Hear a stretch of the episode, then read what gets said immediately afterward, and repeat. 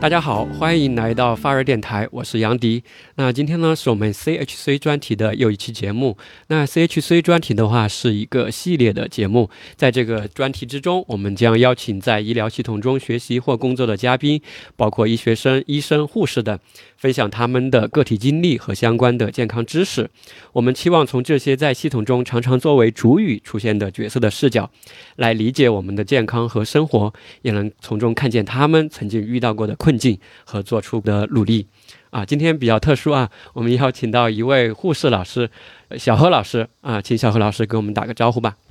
Hello，大家好。给大家简单介绍一下，小何老师的话，他是从事临床护理工作有近十年的一个经历，先后的话在神经外科、消化内科、血管外科都工作过，从事护理相关的工作。目前的话，他是在陕西省某家三甲医院担任护士长的职务，但这个护士长的话是一个新晋的护士长，是吧？对对对，这个新到什么程度呢？刚上任呃，三个月吧。哦，三个月就是新进的一个护士长啊、因为也是一个管理的岗位嘛，不同的在岗位上可能要去从事一些不同的护理的这种职责吧，嗯，待会儿我们也可以去聊到。那本期的话，就可能和小何老师一起，我们来聊一下关于，就是因为很多时候我自己觉得哈，就是这个护理也好，护士也好，因为我们自己的话，我们是有这个从医院里面作为医生、医学生的时候，和很多护士老师打过交道。然后前不久，包括我自己也作为患者也好，患者家属也好，去医院里面待过一段时间，也跟护士老师打过一些交道。所以说，其实自己也有一些观察嘛。待会儿我们可以具体在中间可以去聊到。其实我自己觉得，提到护理或者护士的时候，我自己觉得总是很矛盾的。不知道你有没有这个矛盾？就是说，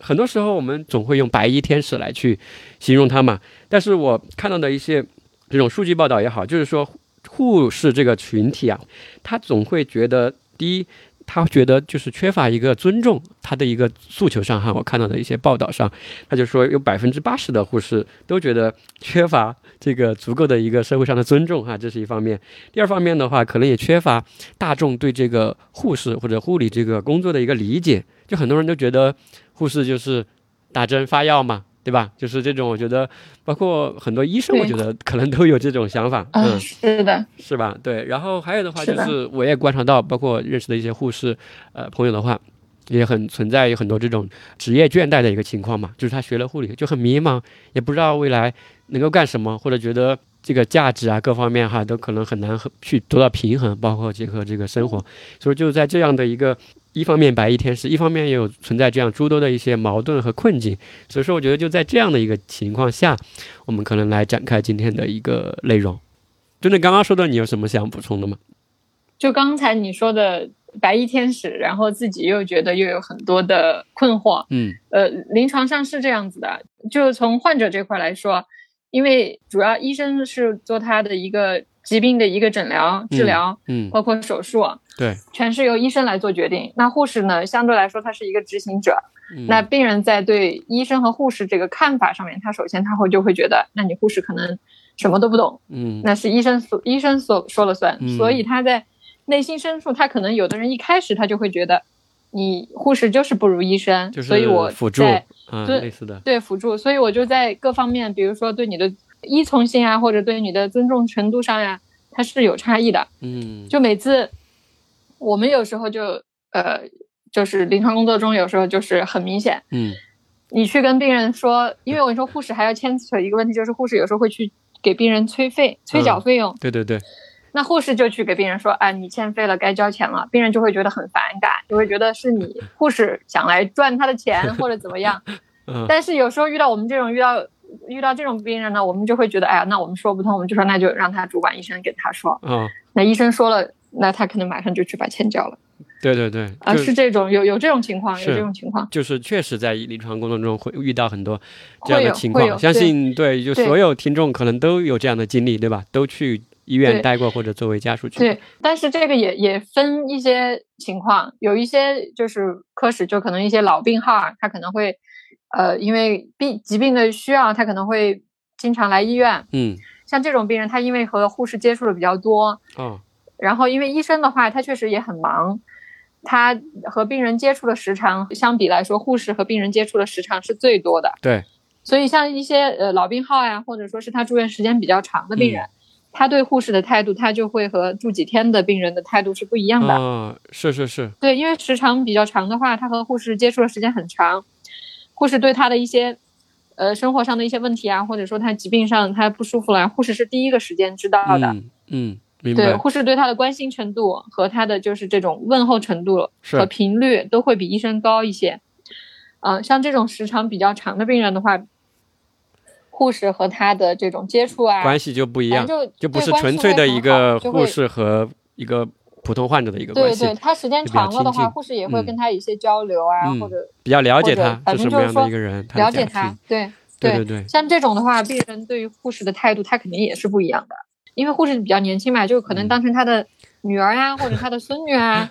就就这种。是是是嗯对你刚刚说的这个，其实我拆开来说的话，就是之前我也听到过一个例子，就是在北京的一个这种，就刚刚你这种情况，就是那种肾内科做透析的，因为做透析的患者他就是嗯长期的老病人嘛，老病友，就他去洗肾啊，就对对对对，他们就定期到医院去透析，然后这些病友之间。呃，其实都已经是非常熟悉的了。他们甚至还有很多病友群，就是一起出去生活，一起出去嗯钓鱼呀、一起出去唱歌啊，类似的。就他们互相因为同病相怜嘛，对吧？有这样的一个说法，对就是病友之间。然后他们说和护士老师之间，其实就跟那种有点相亲相爱一家人那种感觉了，就成了一个家庭的那种嗯感情。对，嗯，它是超出了这种真的是挺好的比。较良好的一种嗯关系。对对对，对对，这种真的是很好的。我的觉得就是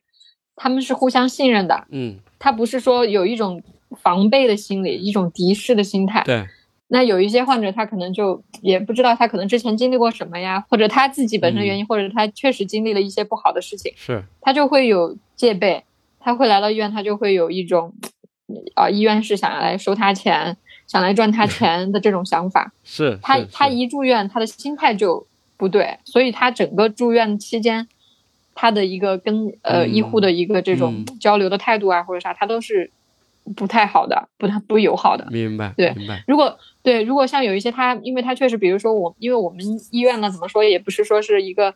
很级别很高的医院，反正我的意思就是说，不是说规模很大的，嗯，但是对于周边有一些地方更小的那些患者来说，我们医院可能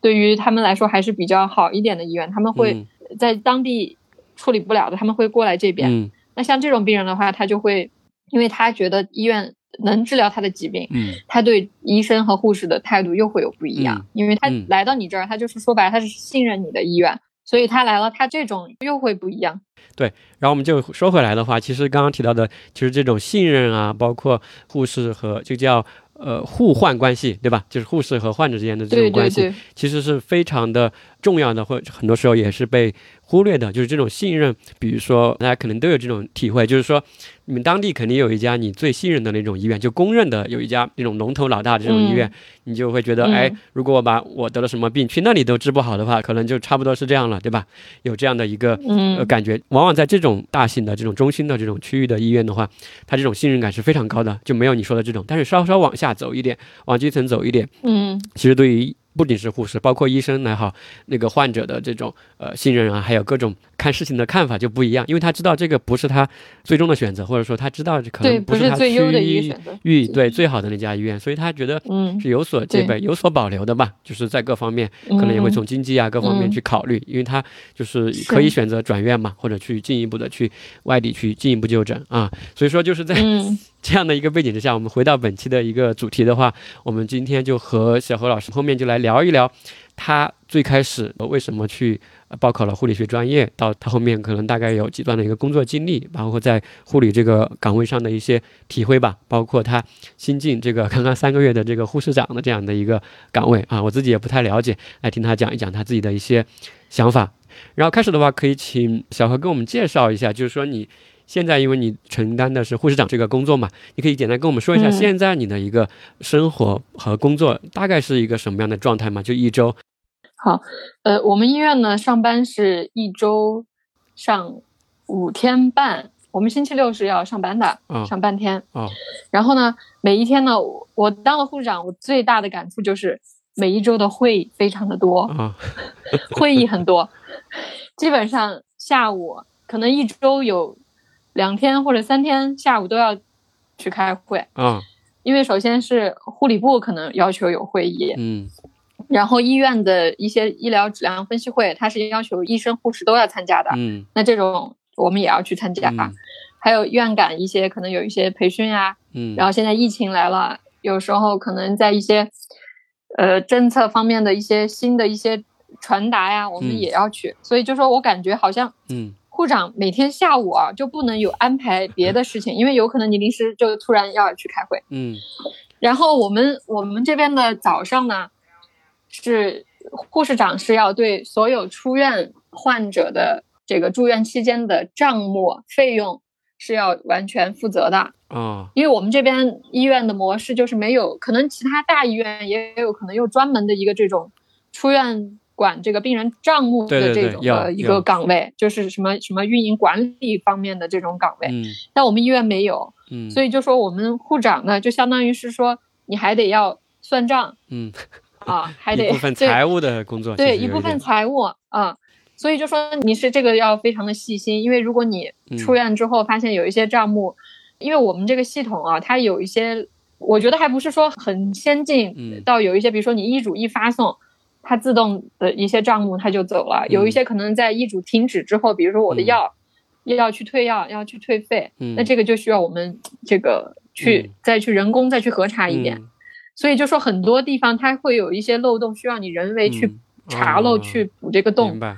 所以就说，如果你再有疏漏，嗯。这个病人出院了，那医保这边还会来查你。啊，你比如说给别人多寄了，嗯那到时候那 这个责任呢，就是算到你护长头上的。明白，所以就说是我们早上这一个时间基本上就是在指控这个呃出院的账目，嗯然后科里有时候有一些突发的情况，比如说门口门禁护士和病人吵架了，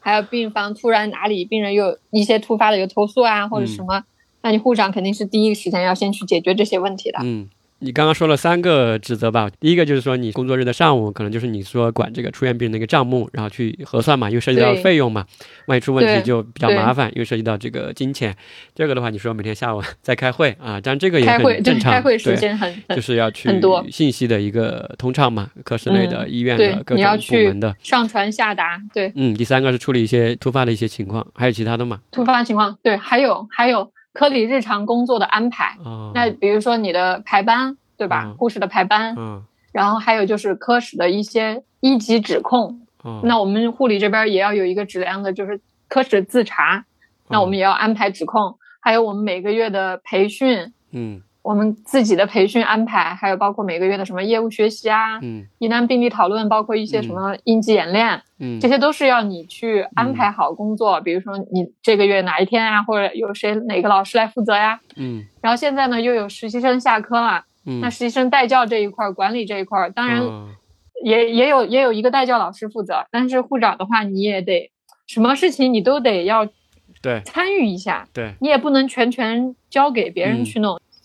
因为怎么说呢，嗯，护长这个岗位的话，我觉得他的要求要会比其他老师的要求会要高一点，因为我觉得到了这个岗位吧，也你也不能说得过且过吧，或者睁嗯一只眼闭一只眼，嗯因为你做的好不好，人家同事啊或者是学生啊都看到眼里的。嗯那首先你对自己的要求要很高，是你看到一些差不多的，或者说你觉得这个操作，呃，就差不多就行了。你当护长，我觉得就就不行了，不能、嗯不能再那样。嗯别人也在看，你自己也要做表率，所以就说是你在这个岗位，你对自己的要求也是要有提高的。嗯，你自己其实不会去从事一线的这个呃，一线的会少，啊什么这种实际的护理，其实就呃，会少一会少，对对对，基本上因、因为因为我也没有时间，嗯但是像有一些他们遇到，呃，就比如说前一段时间有个病人的胃管不好下呀，那你作为护长，你你不能说，哎呀，那我也不会下，嗯。那那你说，那你底下基本的他们临床的同事护理会怎么技能来肯定还是要掌握的，这样才能服众嘛。对对对嗯对，是的，是的。所以就说你也你也不能说是啥都不管，嗯但是他就是说你在呃你的护士需要遇到困难需要嗯帮助的时候，你是要去给予帮助的。嗯然后在他们特别忙的时候，比如说就很日常的一些换液体啊，那这会儿护士都出去忙去了，嗯那你在里面接到铃有有人要换液体，那我是要去要肯定是要去嘛，嗯那我不能再等一直等他们护士嗯回来再去，嗯因为这中间病人他不知道发生什么事了嘛，嗯他只知道有人接铃了，那你应该来换液体，对吧？嗯所以就说我的理解就是，虽然是护士长的岗位，但也不能说是我临床的东西一个都不碰，那肯定，那你也是要在护士特别忙的时候，你也是要去给他们分担的，嗯。要不然同事也会觉得，哎，你这个护长怎么 什么都不管，嗯什么都不干，就只管你那些电脑上文书上的东西，是。他们也会觉得呃不够暖心吧？嗯。啊，反正这是我目前的一个这种体会吧对，就是刚刚你说了，这种工作的事项啊，还是比较杂的哈，事无巨细。然后有的时候又在做，有从科室层面再去规划一些事情，有的时候又冲到一线去应个急啊，救个火呀，就是类似这样的一个对对是的忙碌的一个一个情况。问一下加班，就是你工作时长上大概每天多少个小时呢？加班多不多呢？啊、我自己觉得这个也有可能和我自己的这个时间管理有关系，嗯因为我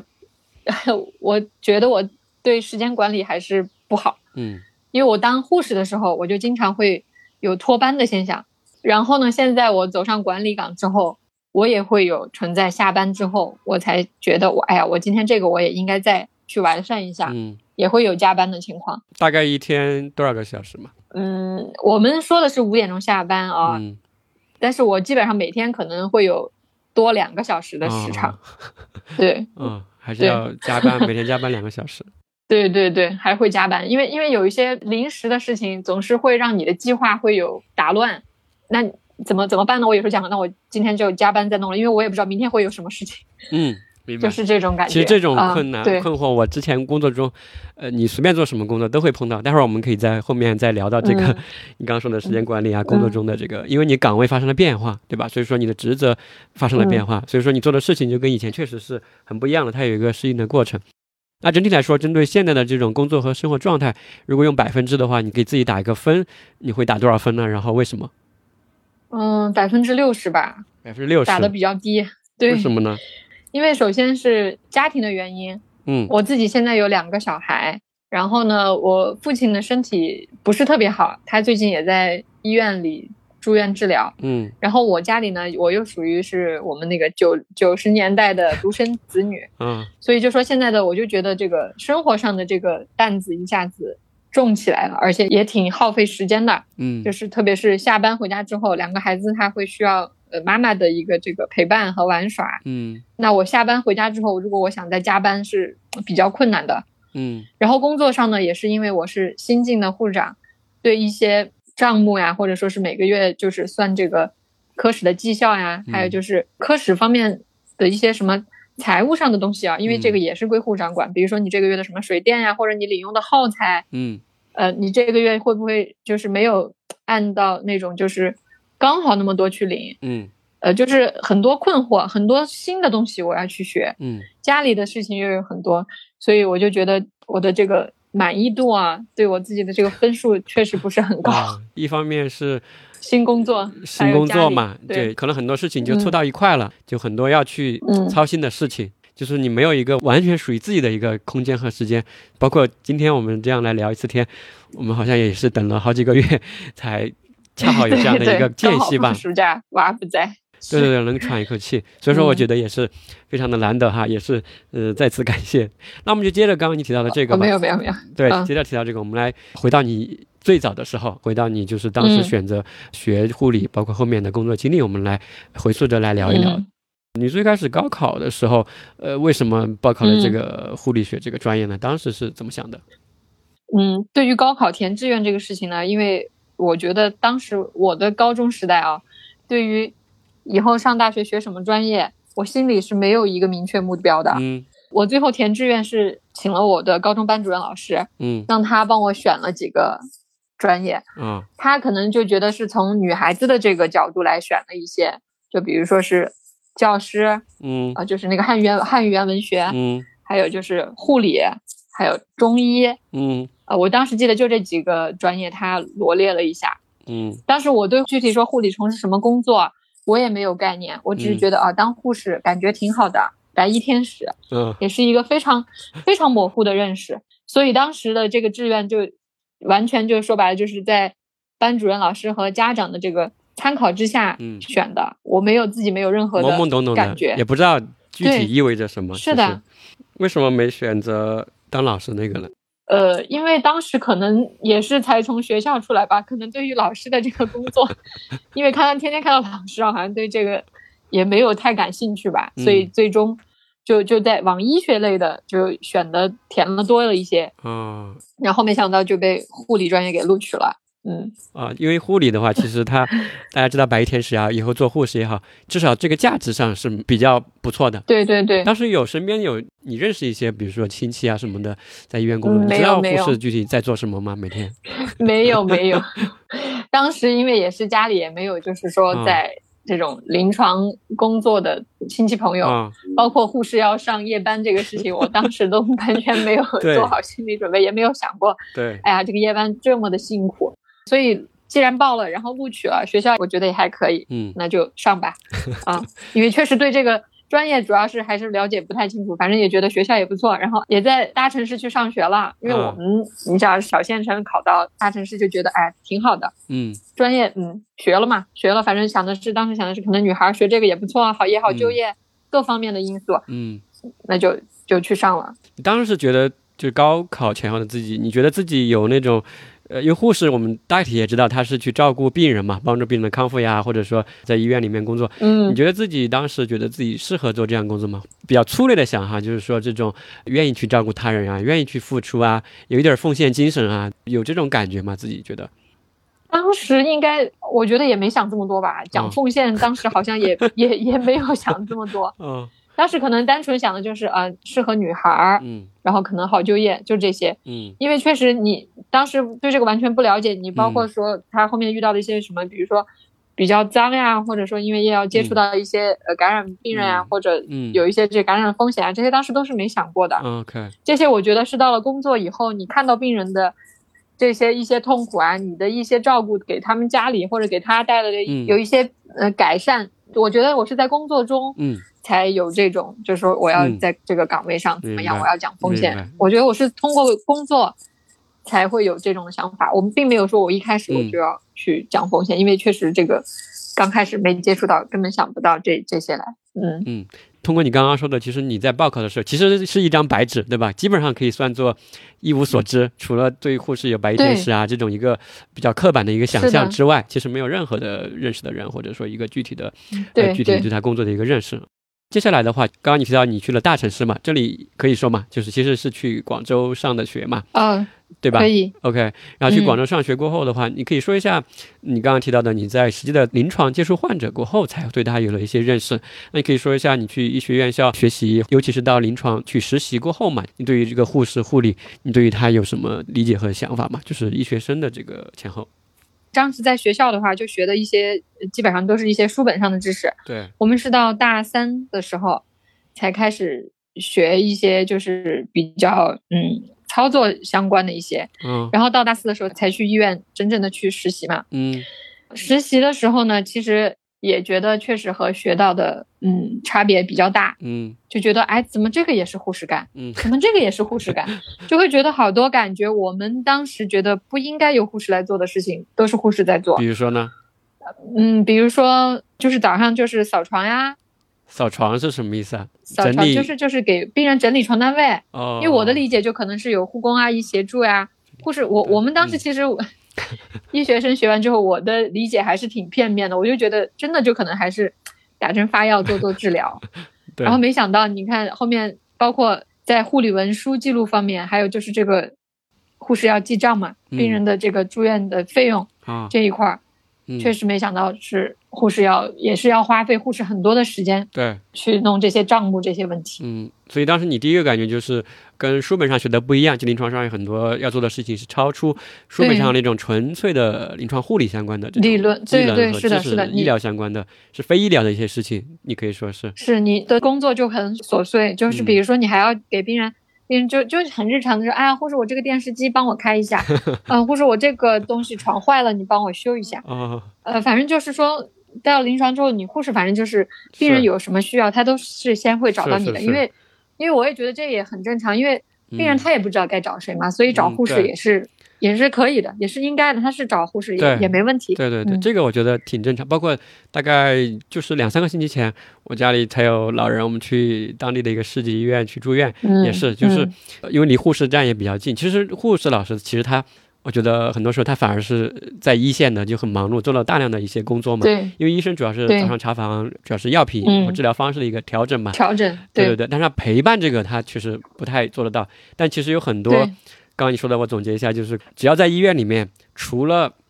医生做的事情之外，包括他生活的方方面面的事情，他可能都会先找到你，是不管什么，就是他要在那儿生活嘛。所以说有很多真的是事无巨细，比如说这个呃床这里卡了呀，我这个怎么打开呀，嗯包括怎么订饭呀，刚来的病人对吧？嗯会是在哪里洗澡啊？对，类似这种很实际的，对这种问题，他其实对于护士还是有一种依赖的。我觉得这个是理解的，因为在患者或者家属的这个嗯嗯嗯角色，是确实还是心里是比较着急啊，想这个什么都不懂嘛，就来东问西问，有的时候确实也很考验耐性。所以这里你对护士工作的话，有了一些具体的一个感知。对，也是就是在实习的时候就有一些，但是实习的话也是跟着老师，老师让你干啥你就干啥，你有可能好多事情你是想不到的，或者说你考虑不到的，所以就说你实习的时候，你的眼界其实还是比较窄的，你就嗯。可能只是这一个月我在这个科室学习，我要哪些内容，或者哪一些他们科室的一些专科的嗯。操作，或者是特殊的一些东西我要掌握，嗯，我可能也是着眼于这些，但于对于病人的整个病情的一些他的观察，或者这个病人的一个长期护理的一些存在问题啊，或者他后、后续的一些，其实我觉得我当时实习生我是关注不到这些的，嗯。我我感觉我看不到，就是我感觉我的眼界就很窄，我就只能盯盯着我，哎，我要在这个科室学习，我要学哪些临床的一些病人的一些什么基本操作，嗯对病人的一些什么，好像我好像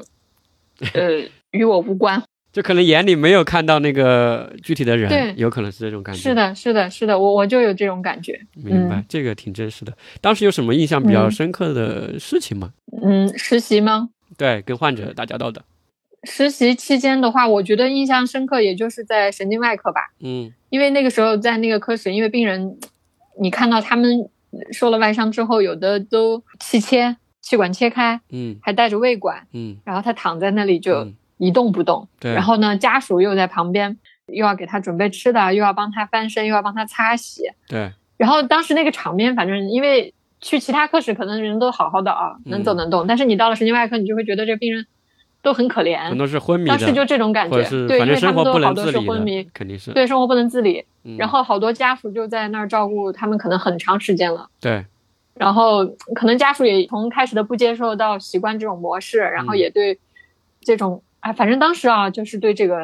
呃挺挺感挺有感触的，就觉得这个病人人生病了之后怎么都这样了，嗯。很可怜，就就嗯。有这种，嗯嗯。嗯，对，因为当时我们去医院的时候，我做家属的时候，前段时间。就是一些很简单的，就是那种照护，其实还是非常专业。就是护理，就比如说最简单的，刚刚你说的嗯那个翻身，当时嗯我们对，有两个家属也好，就我奶奶嘛，她就嗯翻身，因为我嗯奶奶比较重，就是我们就找不到那个啊。技巧，我们就翻不过来。啊。对，啊啊啊，但是后来旁边床的一个家属吧，还是一个什么护工，他跟我们说，嗯，你扳着他的一个肩膀，另外一个你扳他的一个膝盖的内侧，一下就翻过来了，对，就很轻松。嗯就是像这种很基本的这种翻身吧，你其实都嗯还挺多学问的和去学习的对这一块儿也是护理会学到这些啊。翻身技巧，嗯，嗯是也要学习的，哦嗯，对明白。那这里的话，其实你也提到你在这个医学院校学习了过后嘛，也在这个院区实习过后，其实后来你嗯嗯毕业过后，当时是面临一个选择是吧？听你之前也提到过，就是说，因为嗯毕业后你刚刚提到是从这个县城也好，市里面老家陕西省来的嘛，因为你是陕西省的人嘛，这个时候你在广州工作还是去陕西工作，这个其实是比较大的一个呃人生的一个分岔口吧。可以说一下这个当时是怎么来去做这个选择的吗？或者说你觉得这里有什么很难吗？这个选择有哪些矛盾呢？当时去做了哪些考虑？对毕业当时啊，我觉得不难，因为那个时候人很年轻，嗯，然后也觉得，嗯，家当然家里也是父母身体健康，人自己也很年轻，然后就觉得，那我既然出来了，我为什么不在外面就是继续再工作一段时间，再闯一闯呢？嗯，对，多看看，对，因为回去的话可能就觉得还是地方比较小嘛，嗯。你在外面的话，还是觉得学习机会啊各方面会充满了各种可能性啊，有。这种感觉。对你就会觉得，哎，我在外面肯定会，心中就会觉得我在外面肯定会比回去好。嗯。心里就会这样想，很直觉的一个判断。然后我也觉得当时可能也设想了一条后路，就是如果我过不下去了或者怎么样，那我至少我在外面是有这种，呃，一线城市三甲医院的工作经验。对，我回去的话也会相对来说要好一些。嗯，我觉得不管怎么想，我先留在外地工作，我觉得是不吃亏的。嗯，我当时就会这样觉得。所以当时是先在广州工作了一段时间，是吧？啊，对对对，因为当时我我是毕业，我就是从事了护理工作。因为我们当时有同学他会选择去考研，对，还有一些是回当地的，呃，家里可能是考一些就是类似于公务员呀或者这些，对，呃，因为当时我们学完这个，我个人啊，我学完护理，我觉得，嗯，我也喜欢这个。工作，嗯，我不不讨厌他，嗯，所以我我还是想从事这个工作的，嗯，所以就刚好我们实习的医院他有这个招聘嘛，嗯，所以也就去参加了，然后刚好也就聘上了，所以也就留留在外面工作了，嗯，明白明白，嗯，当时你。留下来确定这个，因为他最后要是留到一个科室嘛，这个科室是自己选择的，还是说是某种双向的一个匹配？科室这个我都不知道为啥把我分到那个科室，这个可能是医院自己哪个科室可能缺人，随机分的吧？哦，是分配的是吧？当时是在哪？对，分配的，当时就是在神经外科。毕业后第一份工作就是在神经外科。嗯，刚刚你提到说当时你比较喜欢这个工作，这个喜欢是来自于什么呢？就我觉得，嗯，因为当时那个班次啊，他们那边安排，首先是你的班次一周的话，我觉得上下来不是很累。嗯。啊，你白班上班就上到下午三点钟。嗯。然后你整个下午都是空的。嗯。然后有有时候也有可能你安排到周内休息。嗯。因为护士嘛，你知道二十四小时都要有人上班。对。然后就就有时候你周内也在，有时候周内休啊，或者是。白天的空闲时间多一点，因为我我当时年轻嘛，我觉得哎我还挺好的，我班上了，我下午还有这么多时间。嗯，所以第一个原因就是你说相对工作时长不是那么长，压力比较小一些。我觉得是，而且当时是因为我们上夜班，因为科室比较特殊嘛，是有是双人上的。哦。呃，就有老师跟着你一起上，而且其实那个对，其实我觉得那个时候还是因为比较年轻，嗯，你可能有一些。也不能说是初生牛犊不怕虎吧，你可能考虑的事情还是考虑的不太多，我就觉得，哎，我也觉得挺好啊，又有老师带我，然后我的，嗯，下班了我也可以和我的这些同学去玩儿，嗯，所以刚开始，呃，对，刚开始参加工作的那一两年，我觉得还是挺开心的，因为你不会，你有你的组长，你有你的老师，然后说啊，这个老师帮我一下，那个老师帮我一下，嗯，你的工作也每一天你也能下班，因为有有上面有老师在带你，有老师在帮助你。然后你自己，因为那个时候你属于低年资护士，嗯，然后科室的一些可能一些指控呀，或者一些其他的一些重要的任务，可能没有分配到你的身上，嗯，所以就说那个时候的工作是相对来说比较清闲的，我感觉，嗯，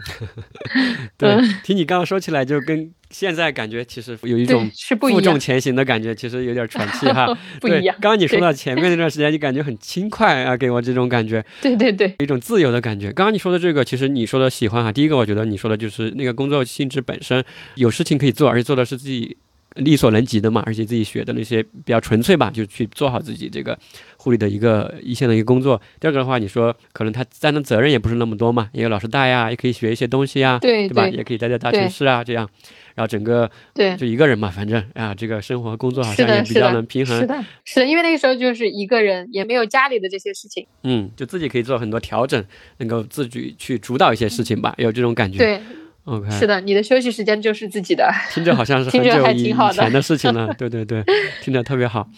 那现在是你成为了正式的一位护士嘛？那这个正式工作后和当时实习的时候有什么样的一个区别吗？就感受上？那肯定不一样嘛。实习生你只是需要在老师的安排下，或者说你自己有一些教学上面的需求完成之后，你就没啥事儿了。嗯。但是你刚参加工作的话。你是要把你本班任务完成了，你才能下班的。而且，如果你出现一些医疗护理事故或者护理差错，你是需要承担很多风险的，因为你是独立上岗了。嗯，对，所以就说是在这个责任方面来说的话，你实习生你只是一个学习带教的这种，但是你自己上班了，那肯定是不一样的。你有你的责任。嗯，如果你出现问题，那你肯定是要 接受处罚了，对吧？对，要负啊责任的，是，毕竟领工资了嘛。对，你要负责任的，就因为实习生的时候，可能还是一个学生的心态哈，比较。对学生的心态，对，嗯完全不一样。而且你在哪个科室你都不知道，你实习生你是到处轮转的嘛，是吧？飘着的，对，就没有一个根没有定下来。是的，这里问一个细节哈，就是比如说刚刚提到你是在神经外科嘛，神经外科的话，比如说这种作为护士来说，比如说你的工作正式岗位的时候，你是负责，比如说大概是多少张床吗？还是说你那个班所有的病床你都要去负责呢？这个大概是怎么去分配这个工作呢？当时在广州的医院是有分了组，哦，就是有一个组长，有一个护理组长，哦，他负责，就是比如说我们的病房有三十张床位，对，那么就其中可能就是对半分，嗯呃，你这个护理组长带两个护士上你这一组，另外一个护理组长带另外两个护士上另外一组，嗯。然后大家都有分工有协作，然后护理组长主要是在一个护理指控的一个把关。嗯。那我们当时刚上班的话，首先有人要带你，然后你嗯。主要就负责一些很基础的一些治疗，比如说真的就是扎针呀，给嗯病人发清单，就是发费用清单，嗯还有就是发药，嗯就是这些。但是这个一些医嘱的处理呢，又有另外的老师来负责。嗯，然后你遇到一些不懂的，或者说是组长发现你有问题，他都会及时告诉你的。嗯因为医疗这个东西确实也是要重视这个质量安全。嗯他对于你新人来说，医院在一些新人的培训啊，或者说是他刚上岗的这个期间，医院也是非常的重视的。嗯呃，他不可能让你一个新人去从事一些比较复杂或者是有比较难度高的一些护理工作。嗯。这个这个，我想各家医院都会有一些的一个新员工的一个这种呃培训啊，或者是嗯。怎样的工作，因为因为 确实，你病人的生命是第一位第一位的，它不是儿戏，所以就说你新对对对。上岗的，你该从事哪一项的工作，医院都是有这嗯种分工的。嗯。嗯，先从基础的做起。那你可以跟我们描述一下，就是这种临床的护理岗位，就是你具体一天，比如说早上八点开始哈，到最后下班，是具体在做哪些呢？对，因为刚刚也提到我们那个刻板印象是打针输液嘛，就你说一下除了打针输液，其他究竟比如说三四类大概在做些什么事情呢？职责上，我就说我现在医院的这个护理工作吧，因为之前那个时间也太久了。嗯现在的话呢，因为首先疫情来了，嗯护理在病人这个入院的时候，我们多了很多工作，对于疫情这个病人的一个行程还有核酸的一个排查，嗯，这个之前是疫情之前是没有这个工作的。对对疫情来了之后，这个疫情排查和这个健康码的查验都是护士来做，嗯当然医生也会有问，但是一般我们病进入病区，首先是护士进行第一关的检查，然后病人来了之后呢，护士会来对病人进行一个入院的办理。那这个时候就会在电脑上要进行一些操作，就要把病人的信息就是转到自己的病区来，然后给他建立一些他的基本的信息档案，比如身高体重啊、过敏史这些的录入。对，然后这是入院信息建了之后，医生看病人开医嘱，医嘱出来之后，嗯那护士就要开始处理医嘱。啊比如说新来病人对吗？那我就要给他处理医嘱，然后比如说他要抽血了，那我要准备这个血的试管。嗯那现在都是要扫码，嗯那我们要在试管上粘贴一些标签，还要给病人带上那种可以扫码的手腕带，嗯包括你看这个准备他的一些抽血的用品、嗯试管的准备都是护士。嗯然后病人来了要铺床，嗯他要住到他的床位上，那也是由护士来准备他的床位。嗯，那个床还要现铺吗？它不是铺好的吗？我们会有一些备用床 哦，因为因为有时候就说你如果铺的非常整齐、非常好多的话，有时候有可我们就想有的 家属他有可能没有地方睡觉的话，他会去睡到那张 床上。这个很对很真实。对，这是很现实。他弄脏了之后，那你下一个病人来，他就会，那你脏了，那我们又要再去换一遍。是是是，平时很多空床，那家属都到处睡嘛，乱睡。对对，因为因为确实确实主。要是医院啊、也没有就是病人陪人，他也需要休息，我们也理解。对对，对那种光板门床，它上面有一个床垫嘛，他睡我们也就让他睡，嗯但是就说是你铺好了的，你再睡了，人家新来的病人，人家肯定也不愿意嘛。啊是啊，又又又扯远了啊！像有病人新入，那护士现在就是疫情排查，嗯然后信息的录入，然后嗯医嘱的处理，嗯然后医嘱处理完了之后，他有可能就要打针吃药，对，然后然后比如说他今天用了一个，他打针用了一个留置针，那这个费用是谁来记？就是护士来记。嗯对，比如说他今天吸氧，他用了一个我们吸氧的一个耗材，嗯，那护士就要记住，今天这个病人用了一个这个，我要给他记账，要不然就会漏费。嗯对，当然护士他不只管这一个人，他会管很多个病人，嗯所以就说他的工作就会感觉很乱很多。嗯就比如说今天这个病人用了这个东西，嗯或者那个病人用了他用的东西不一样嘛，因为不一定每个病人他用到的治疗是一样的，对，所以他需要记住这些东西，然后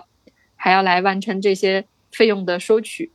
嗯，所以以这一块儿账目这一块儿也会耗费护士的时间，然后护士还要给他，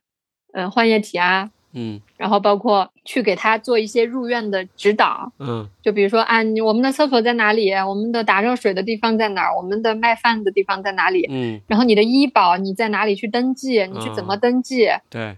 这些都会要要交给他，包括现在有一些异地医保，嗯，那我们护士也要掌握这种政策的一个，嗯就是说你要教会他你是异地来的，你怎么去登记你的医保信息？嗯就是说，所以就说护士他确实东西是很杂嗯啊、所以就说我现在就说到疫情排查、入院办理、打针发药、账目、账目的一些记录，还有嗯就是一些健康宣教、嗯出院的指导，嗯还有就是出院之后还要护士还要做电话的随访。嗯，随访什么呢？随访就是根据不同的疾病，医院都会定，就是当然科室自己制定。嗯呃，你的病情有的可能一周随访，有的半个月随访，或者嗯有的人你不光一周随访，半个月随访，一个月还要随访，嗯根据病情。嗯呃，就是打电话问他你最近怎么样，有没有按时吃药，记得提醒他来复查。嗯护士的都随访就随的比较简单，但基本上做一个提醒。嗯然后还有就是护理文书的书写，病人来了之后，他的主诉他是以什么样不舒服来了，或者比如说这会儿病人肚子疼，对吧？嗯，我们护士要去给他疼痛进行疼痛评分，嗯。然后可能医生说那打个止疼针，那护士去打止疼针，嗯。那给他打完这一这这就是这一波操作做完了，护士他其实还要在电脑上他来记录啊几点几分患者说了他哪里不舒服疼，嗯然后几点几分又给他打了个针，嗯，然后再几点几分 哦他又说不疼了，嗯所以就说是病人觉得很简单，你不是护士就来打个止疼针吗？嗯，但其实护士在背后他还需要处理医嘱，处理嗯这个止疼药我是不是得发送，嗯医嘱发送还得有人把药取回来，嗯然后护士还在电脑上写半天。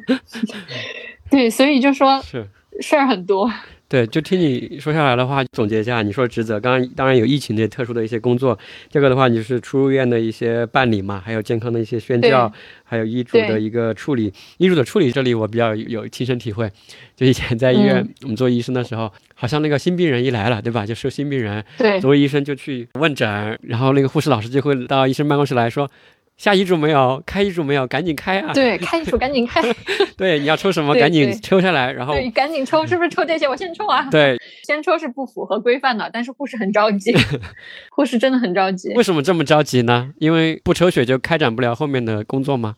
也倒不是，因为有时候护士他还有其他事情啊，他早点两下把这个弄了。啊，就了个事。对啊，对，因为有可能还会再有来病人，哦因为如果弄不完，他也会弄不完，他也会拖班，因为一般就是我们要本班的事情做完了，你再给下一班交班儿，是你也不好把好多事情堆到一起，都留给别人来做，是因为别人也有他本班要做的事情。是是是，这个就是第一个感受嘛，就是护士老师反正总是风风火火的吧？对，这是第一个。他很着急，医嘱开了没？怎么还没开好？对对对，第二个我觉得也有可能跟我们的护士的这个人手不足有关系啊，就是他其实是不太充分的，对对其实是差不多勉强勉勉强强能够完成这个工作，就是打仗的一种感觉，就总是在打仗。对，而且现在就是医疗，就是这边儿就是还是建议大家用这个我们叫做整体责任制护理，嗯，它就相当于就说是你这个病人来从入院到出院都有一个责任护士来管他。哦，对对对，就是你那个床头卡上对对，会写会写一个你的某某某，主管护士是谁士，某某某，这个人就负责他整个住院期间就都找他，是吧？对，都找他，因为因为这样其实对于病人来说是有好处的，对对对，因为病人知道我该找谁。对对对，你比如说今天张三来了，明天李四来了，护士换的很频繁，对。病人他会觉得没人管他，对对对，而且对，而且护士也是，如果频繁换的话，他对这个病人的一个连续性的治疗他是嗯。不清楚的，对。因为今天你上班，我明天又又上班，对对，也他也不知，道这个病人，比如说今天检查没做，也不好，所以就说现在医院都是推这个整体责任制护理，这个也已经好对，已经好多年了这。个肯定对患者、对护士本身的工作来说都是双向都是好的。对护士来说的话，其实他的工作量相对来说没有那个分工合作的那种做起来单纯一点。对于护士来说，可能我觉得要复杂一些，但是对于病人来说，它是有好处的。嗯，因为刚刚我提到这个人数哈，这里就有个数据，就是我们国内的人均的这种护士数吧，还是其实是偏低的。我们这里可以看一个数据，这个数据的话是 WHO，它每年会有一个健康数据的年鉴，它里面就分析了不同国家之间这种每万人的护士和助产士的一个人数，啊助产士和护士算到一起的，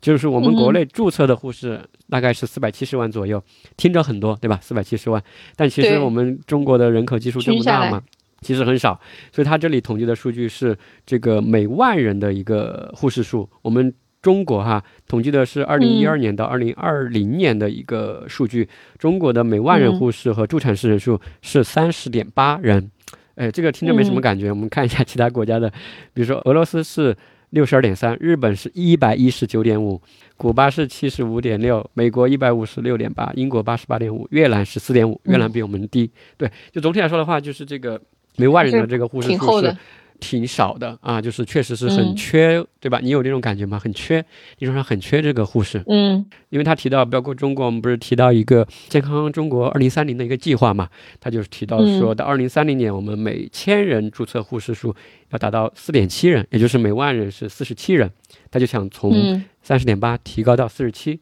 但是离刚刚我们所提到的一些其他国家吧，其实也有挺大的一个差距。还是当然，差距。对对，当然这里其实是一个片面的哈，就只是从数字上来说的，当然还有质量方面的或者其他方面的。但是我们先从这个人数上来说，确实我就感觉很短缺，所以说就导致了临床上可能护士会觉得工作特别忙呀，工作超饱和呀，压力也很大呀，嗯对吧？就有这种工作量嘛，然后再加上一些不理解啊、或者其他的一些环境的因素，确实就会很多的这种职业倦怠。但是回过头来说的话，就刚刚你提到的，刚刚这项的一些职责嘛，我就想到的是，从患者视角来说的话，其实很多时候我们就看到护士老师啊，在这个护士站忙，或者说看到一会儿护士站没人，找不到人，就不知道他们在忙什么。对 对，很多时候可能会有这种的不解，你不就打个针发个药吗？就是怎么没人了，去哪里了？你一直在电脑面前打什么字啊？就是可能会会有这样的误会，对吧？其实刚刚通过这个小何的老师的一个介绍，其实有大量的你做的事情也好，用的耗材也好，有很多这个财务方面的事情要记录，对吧？有很多医疗文书要写，因为嗯我们知道医疗文书是要及时记录的，对吧？你不能说明天来写，对，再隔几个，小时那那。明天来写的不可能。对，那记嗯不住啊，就是可能四个小时内、六个小时内要把这个写好，对吧？这是他的工作职责，对，不能出问题啊。就是你做的事情全部要记下来，不能有任何问题，要上系统嘛，啊，类似这样的。作为患者的家属来说，就觉得就是那个液体要完了，我、们关着叫一下那个护士，对按一下床头铃，他就该来了。是的，怎么还不来呀、一直不来。对对对，就 怎么还不来总是这种场景。对但是对于护士最后隐形的这种工作吧，其实患者也不知道，对吧？确实也不了解。所以说我们在这里大家都可以知道，其实护士有很多时间并不是在打针和发药，可能有百分之六十、七十，甚至更多的时间是在梳理这样的一些文书和这个账目的一些管理嘛，包括库存的一些什么清理啊，去保证这个整个的不会出错。来保证一个患者的一个安全嘛，通过这样的一个体系，那通过这个的话，刚刚你提到了一个典型的一个工作哈，其实也是很忙碌、很匆忙的。那这个过程中，就是你在广州这两三年的一个呃正式工作中，这个过程中也遇到一些什么比较大的困惑和疑问吗？你说是在在广州工作的时候吗？对，那个时候是我工作只是工作前三年，嗯，我的疑惑，我感觉那个时候可能也是年轻啊，想的不多，对，好像我觉得没有让我觉得很很困难的事情，因为我觉得可能还真的是嗯。年轻人想的太少。啊，就只真的只是我可能只顾眼前，哎，我今天班儿下了班儿，哎，我觉得挺好的，下午我跟我可以休息一下，去吃点东西。啊，是，然嗯后当时可能对自己的职业规划也不是说嗯。很明确，嗯，当然这个可能是跟个人有关系啊，也有可能其他的一些非常努力、目目标明确的人家，可能很早就在嗯做规划、做做学习、做积累。嗯。但是对于我来说，确实嗯，刚开始工作那几年，感觉就是上班下班，嗯。然后解决不了的有我的同事、有我的老师帮忙，然后自己的这一个嗯。规划或者啥也还是挺挺茫然的，嗯。对，觉得年轻。然后我觉得我对我工作的这个，就是说后来的一个发展，我还是回到家乡的医院之后，我才会慢慢慢慢有这个想对，哦因为当时是我们后面在消化内科，它是挺忙碌的一个科，嗯。因为夜间会有很多急诊的病人来，嗯。然后我们当时这边的医院上夜班就只有一个护士在上，嗯。然后我们有时候一个夜班会来五六个病人，嗯。你一个护士你你可想而知你忙到什么程度，而且你经常是上夜班的时候嗯，来病人的话，你是没有办法准时下夜班的，嗯。你有可能还会加班，白班人都来上班了，你还嗯在加班，因为你得把你班上的事情弄完。你现在说的是你回老家后的消化内科的工作是吧？啊，一个前后的对比，是。明白。是，嗯，因为回来之后我就觉得很忙，因为这边嗯也有可能是这个沿海城市的这个上班模式呀，嗯。还是有一些区别。嗯。回来我就觉得非常的忙，嗯。然后这个夜班来病人的这个太突然了，嗯而且一来消化道出血的、胰腺炎的，嗯他们肠梗阻的，他都需要你上大量的治疗。嗯你不是说我只是抽个血，病人睡在那儿就行了，因为你嗯想他晚上来，他肯定是非常不舒服，嗯你是需要紧急去处理的。然后这种夜班上多了之后，我就觉得天呐，我觉得我可能上不下去了。啊、我觉得我虽然现在很年轻，嗯对我觉得我虽然现在很年轻，我能上，但是医院并没有规定说是你多少岁之后就可以不上夜班了。这个就有点令人绝望，就听着，嗯，对对，我觉觉得就有点绝望。然后，然后你说你去其他科室吧，也不是说那么容易就能去，人家科室嗯不缺人啊。嗯那有可能你真的是得找，嗯就说白了，人情社会啊，嗯你没有很好的、很硬的关系，你能去那种清闲的科室吗？嗯，所以就说，唉，就真的很现实的问题，你就觉得，哎呀，我可能是上不下来这种嗯高强度的夜班。哦嗯，对刚刚你说的就是在广州和老家的这个前后的一个对比嘛，就是有有一对，个是的，是的，比较大的一个落差也好，或者说一个不适应也好。嗯嗯，那我们还是回到刚刚说的那个，就是那你所以说广州那段时间的一个工作，其实现在听你说起来，那个时候是非常的、比较纯粹的，会很怀念，对很想念那个时候那种是的，单纯的一个工作状态。这里我插一个问题哈，刚刚你正好提到了嗯另外一个科室，我就想问一下，嗯就是虽然我们学的时候学的是护理，不同科室都有护士，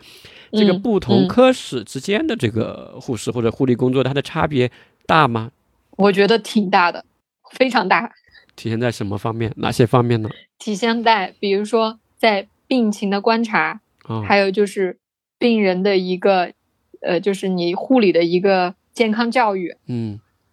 啊，这一块儿你就差别很很大。就比如说我举个简单的例子，嗯就拿我神经外科和消化内科来说吧。嗯，那外科，那你主要是做手术，对，而且是它是颅开颅手术，嗯或者有一些介入的一些手术。那你术后的观察，那你主要就是一些病人的一些什么瞳孔呀、意识呀，嗯啊、这些这方面的观察。嗯那如果你在消化科呢，那比如就是消化道出血的病人，嗯那你的观察又是一个出血量，嗯。还有一个病人的这个呃生命体征，他会不会休克了？嗯，那你观察的点是不一样的。护理的观察的重点和患者这个你的观察重点是是不一一样样的。对，对这肯定的。如果你没有对，如果你没有这方面的专科知识，嗯。就比如说这个病人都血压都已经掉下来了，或者嗯。说他这种心率非常快，血压很低，嗯。都有休克的表现了，你没有这方面的点，你你就说你这个知识点你不足的话，病人病情变化了，对你来说，哎，我觉得好像没啥，就没有因为你自己不知时道能识别对去发现是因为你不知道这个知识点，你就没有发现病人病情变化，你就没有办法及时报告医生，是所以就说这个不同科室，它的疾病观察是不一样的。你如果你从这个科到另外一个科，你没有相关的知识，你自己上班也很，就是说很茫然的。嗯你觉得可能你你观察不到个啥，但是人家高年级的老师就能发现问题。嗯，所以这第一个方面嘛，你说的是专科知识上，这个肯定的。第二个方面呢，刚刚你提到一个工作强度，这个怎么会有这么大的差别呢？工作强度那是 有的科室，那就比如说我们现在啊，我们觉得眼科嗯它的工作强度就会低一点，因为它牵扯就是就什么白内障手术啊，或者一些什么手术，嗯护士可能就是滴眼药水。当然这是我想到，因为我也毕竟没有去过眼科，嗯但是嗯。大家传说，嗯。呃，那就护士就滴滴眼药水。嗯，肯定也没有这么简单，但是可能相对你说对对。一些比较对，重的、比较忙碌的，可能会相对那个一点。但是你看，就比如说消化内科来说，嗯。因为病人他是消化道系统的问题，嗯。他可能一来他面临的是他不能吃不能喝，嗯。那不能吃不能喝，那相对而言他的补液量就很多，嗯。那护士的换液体的量、啊。换液体、配液体就会多。嗯那你看眼科的病人，他是能走能动的，嗯他不需要大量补液，嗯所以在这个换液体这个量上面差别就出来了。嗯这个跟病人病情和这个治疗的这种要求是不一样，所以嗯这个工作的强度，我觉得还是有区别的。所以说，一个方面是专科的知识嘛，第二个你说工作的一个强度。那一般找工作的时候，会说去找这种相对比较清闲的科室吗？我觉得大家都想去清闲的科室吧，当然也有一些人想挑战自我，他想去 ICU，因为他觉得 ICU 学到的东西很多，特别是年轻人，对，他觉得我就需要去锻炼，我就希望我能独当一面，嗯。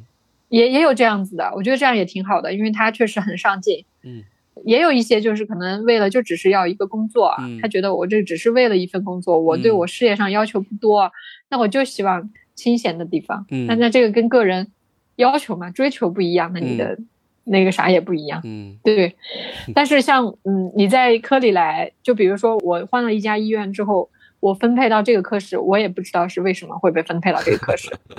对他，他好像并没有问你，你看他也要了我的简历，我之前是在外科，对啊，他也不管你是不是在外科，他就直接把你又分到内科了。好像他对于这个没有就说是，专科护理的那种感觉没有特别嗯，对强，对你对你新人来说，他可能嗯对，除非你如果一来这个医院，你你可能你之前是在某一个领域，你是一个护理专家，哦，你比如说你是国家级的专科，对，如果你是国家级的专科护士，那有可能他就会考虑到你有这方嗯面的优势特长，有可能就会把你分配到相关的科室了。嗯但如果你就是一般护士，我觉得医院可能就会 还是哪里就是补洞洞吧，你可能哪个地方缺人，嗯他就先去哪里。需要的还是你的基本的护理技能，打针输液。对对对，可能是比较看重你的这个具有可塑性啊，具有很多这个发展的一个潜力。那刚刚你也提到，其实你回到了老家嘛，从刚刚一个科室的选择，包括这个城市的一个变动，那当时是什么原因呢？就是你在广州工作了两三年，最后决定呢去回到老家的这个医院，当时前后是因为有什么想法，最后怎么做了这样一个决定呢？当时首先是因为科里也有一些同事，因为我们当时在广州，其实同事很多也是外省来的，对，呃，也有一些会陆续辞职回去。呃，当然，身边的同事辞职的话，你多少心里还是有一些触动的。你在想，哎呀，他也回家了，就一个个都走了，对，他们回去原因是什么呢？你可以先说一下他们，再说你自己。有一些回去就是结婚啊，嗯啊、或者是因为他也谈到对象了，家对象又在别的地方异地，啊长期也不好。大部分是因为这种家庭感情。对，然后我这边呢，是因为当时也是考虑了很久，因为当时我父亲身体不好，他查出来肝上有个肿瘤，然后也是在我们当时在广州医院做了手术。嗯。因为这个肿瘤嘛，毕竟后面他可能会有牵扯的一些后续的一些要治疗呀，或者是一些病情变化，可能因为家里就我一个啊，嗯。我觉得如果我父亲从陕西到广州，这是非常不方便的，嗯。而且你让他每一次做治疗他都来吧，他可能也觉得麻烦，他可能在当地他会选择在当地治疗。对，那我我首先是家里的独生女，然后我又有这个医学的一个知识背景，嗯那我觉得我在外地的话，我对他又照顾不到，嗯我觉得也挺也挺没意思的。嗯所以最后呢，然后就 思来想去啊，最后还是就选择还是回到家乡吧。因为当时其实我对这个三甲医院的认识其实也是比较狭窄的，我就觉得那我回到家里也是一个三甲医院，和我在外面是一个三三甲医院，我觉得应该差不多，但其实是差别挺大的。嗯，所以你回去的主要原因是因为父亲身体的原因，这是最主要的。对，然后还有一方面也是回家结婚，对，这也是一个方面。OK，主要是这两个原因。对，这两个原因。好的。然后那刚刚你也提到了去回家去照顾父亲的一个病情嘛，这个时候你作为家属嘛，你觉得自己如果是学过护理的去照顾，或者你平时有这么多时间去照顾吗？或者你能够提供什么样的一些帮助呢？首先，如果上班很忙的话，嗯我觉得我是没有办法，就说是天天就是说看他，因为因为确实他也跟我没有住在一起，嗯嗯，但是就说是有这个医学知识背景的话，我觉得在跟医生沟通起来，或者说你嗯。知道他这个病情发展，嗯。会要比没有医学背景的人来说要，可能你要好理解也好沟通，嗯这方面我觉得要要好很多，因为嗯因为我妈妈她是完全没有医学知识的，嗯所以有一些问题，比如说大夫说完之后，我就要再给我妈妈就是这样再解释一遍，因为她可能确实对她确实可能理解不了那么多。嗯，包括我父亲也是，他也没有医学背景，他可能对疾病的一些严重程度呀，或者这个一些依从性啊，嗯，来说，嗯，他是比较差的。嗯。嗯，嗯如果但是我是医学医学背景的话，我就觉得医生说的确实是有道理的。我会应该，我觉得我也应该这样子做。嗯嗯，明白。对，其实刚刚你说到这个。作为家属嘛，你说有医学背景去沟通，我自己确实也有比较深刻的一个亲身经历。就前不久，刚刚我提到的，我去呃我们当地的一个市医院，就是去照顾我奶奶嘛。就是我因为是医学背景嘛，我们去到这个医疗的环境就觉得很熟悉。嗯，对，不觉得有什么陌生。就是我知道它怎么运行的，对吧？什么时候找医生，什么时候找护士，什么时候找那个值班的总住院医生、老总，周末和平时的区别，他们要干什么都很清楚。这是一个方面，第二个方面的话，就是去沟通的时候，确实医生对我们好像也不太一样。对，就他会更信任一些吧。呃，对，他会跟你多说一些。他说：“呃，那个你也是学医的，对吧？怎么怎么怎么？嗯，他就说很多，就不只是告诉你那个结果嘛，对吧？他会把过程给你多说一些，因为过程里面大部分是比较医学的啊。这个过程中就可以有更多的一个参与吧。就是你学过医的一个家属，他就好像作为了一个医院和家属。”包括病人之间、患者之间的一个桥梁，我觉得，就我觉得还挺重要、特别重要的一个角色。就是常规的，我觉得，如果是听众也好，或者其他的朋友也好，就是他，比如说家里有人住院，就中间如果没有学医的这样的一个桥梁在中间的话，我总感觉少了点什么。就是这样一个沟通者、一个桥梁的一个，确实，确实是，真的是少了一点什么。因为，嗯，我就举点具体的例子吧。第一，比如当时我奶奶就住过你的消化科。但是我奶奶她有很多其他科的问题，她就要请会诊，请心脏科的专家来会诊，请眼科会诊，请什么会诊，就很多不同科室的人来会诊，他们来会诊过后就要到床头来问情况嘛，因为他那个当时那个主管医生好像没有怎么去做交接，就是是我作为家属去。跟他，你在那儿交接，对他一来我就跟他说我是学医的啊，我就直接跟他汇报了病情，对，然后说怎么怎么怎么怎么，然后你关注什么什么什么，然后我说刚刚那个谁谁谁来看了，说是什么什么什么，就我把其他信息全部同步给他，然后同步给他，我又跟着他，就他看完病情过后，他要去那个会诊医生要去这个办公室写电脑上写意见嘛，对我就跟着他去写，我看着他写，然后恰好当时。就是起到了一些很巧的效果，就是恰好有好几个科的医生都在那儿会诊，然后我就把他们几个组织在一起，你有一个多学科会诊。我把他的这个 A 医生的同步给 B，B 的同步给 A，起到了一些效果。还有包括他写的时候，他突然又想到一个什么信息，他刚刚没问到嘛？对，他又问我，我说我也不知道，我说我也去问一下，我打电话去问，然后你我就把他信息给他汇总起来给他，然后跟他一起分析。啊，这是第一个。这第二个的话，消化科嘛，有的时候要配营养液啊，这些患者不一定进食有点问题，就会有营养科的医生来会诊。然后我说我学医的，然后嗯，那个营养科老师就说，嗯，老师你看这样配可不可以？虽然我其实没有他专业，但是就跟你有商量的那种。对，他是一种商量的感觉。嗯，而不是我告诉你。对，但是其实作为非医疗的这个患者来或者家属来说。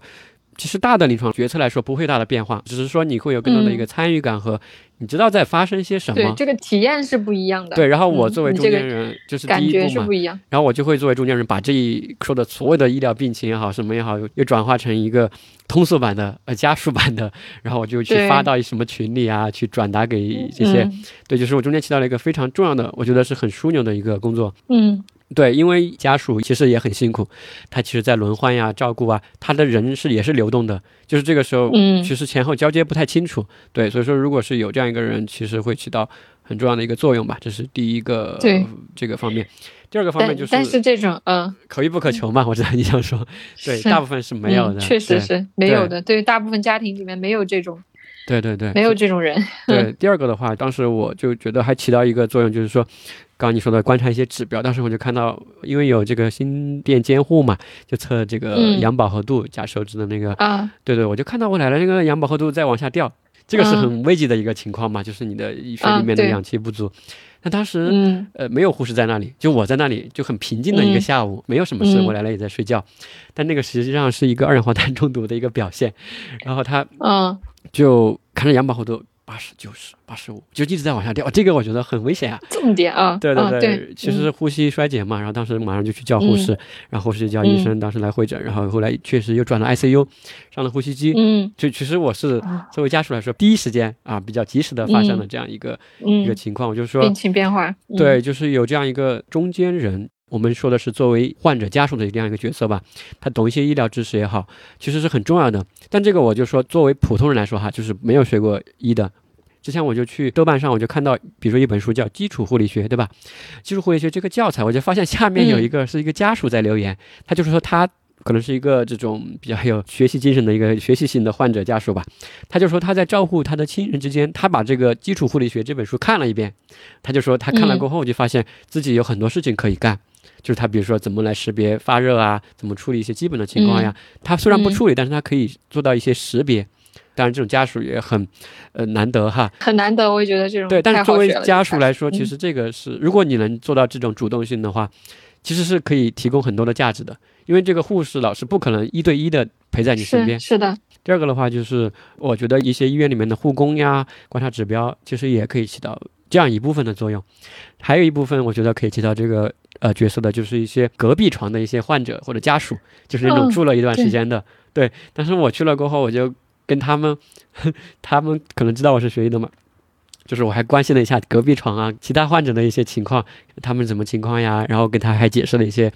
他们那个患者的一些情况嘛。然后这个时候，其实他患者这个家属之间。啊，其实也有一些照应，他就跟我说，他说你奶奶昨天晚上，因为昨天晚上我不在嘛，他说昨天晚上你奶奶怎么怎么着啊，就是还提供了很多有用的信息，就互相帮忙嘛，因为住在一个科的一个病房的。很多时候病情之间也有一些这个相似性嘛，哈，就是也看的比较多，会有互相的这个补位。所以说，我就说的刚刚这个角色，虽然专业性上很难说达到一个医疗背景的一个家属的这个程度，但是通过刚刚说的这种家属的自我的一个学习，因为你不能说只听护士老师的一个宣教，因为宣教的可能还是比较基础的。但如果你想真正的去学习，其实是很多可以学的啊，就网上你去搜嘛，都搜得到，甚至护理的教材，因为护理的基础的教材，我觉得很多也写的是比较通俗易懂的啊。它并不是说非常的深奥啊，这是第一个。第二个的话，你可以通过护工呀；第三个就是通过一些 其他的一些隔壁床的患者或者一些家属、病友，对对对对，也可以提供很好的一个帮助，对吧？来补齐这样的一个情况，人手不足嘛。刚刚也提到，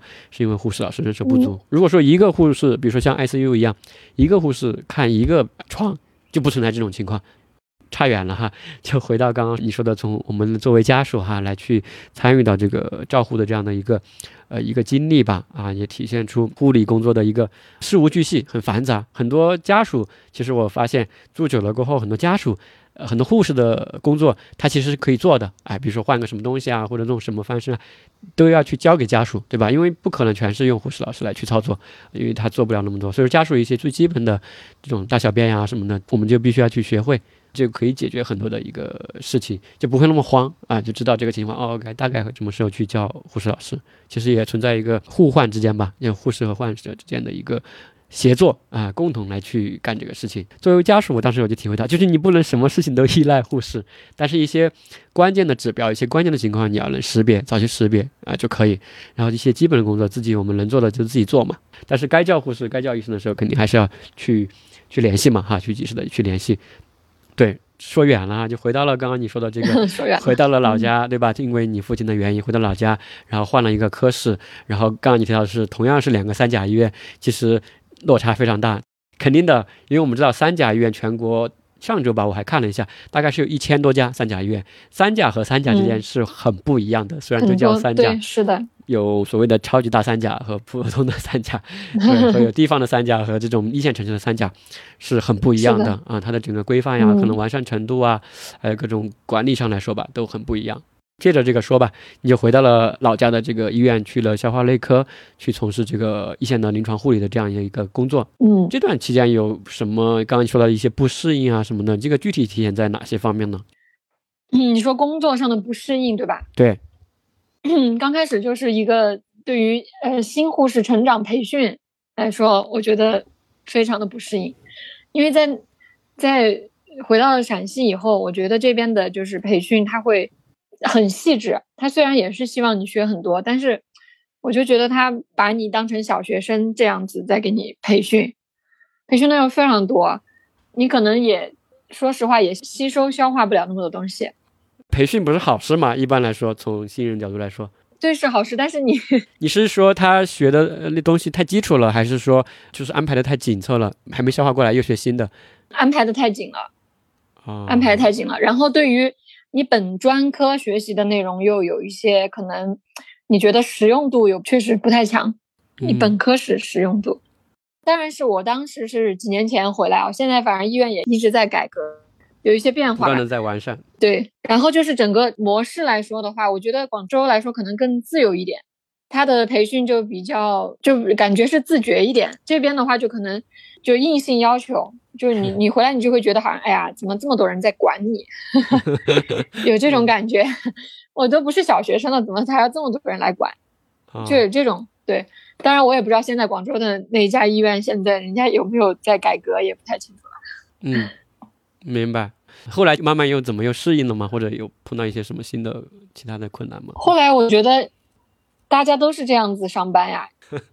你作为一个新人，你你能改变啥？你最多你真的只能改变你自己。嗯嗯你想一些无端的东西，或者你根本就解决不了的、你改变不了的事情，真的是平添烦恼。嗯然后你就想，哎呀，人家他们都是这样过来的，嗯那我也就这样过来吧。嗯你你自己在心里再觉得不合适或者怎么样，你是要去适应他的，你不能让他嗯来适应你啊！你是谁？人家凭凭啥给你改？对对对，所以就是只能说是转变你自己的这个想法。还是从实际出发，脚踏实地，然后从这个慢慢干起来嘛，去适应他。对，因为你既然在这个单位工作，那你就要遵守他的这一套，嗯所以你要改变，真的是改变自己。嗯，除非你后面，比如说现在到了一些管理岗位，可能有更高的一些权限，能够去做出一些影响这个方对，那那也到那真的得要很高的那个嗯 管理岗位才能对全院的这种做一个调整了。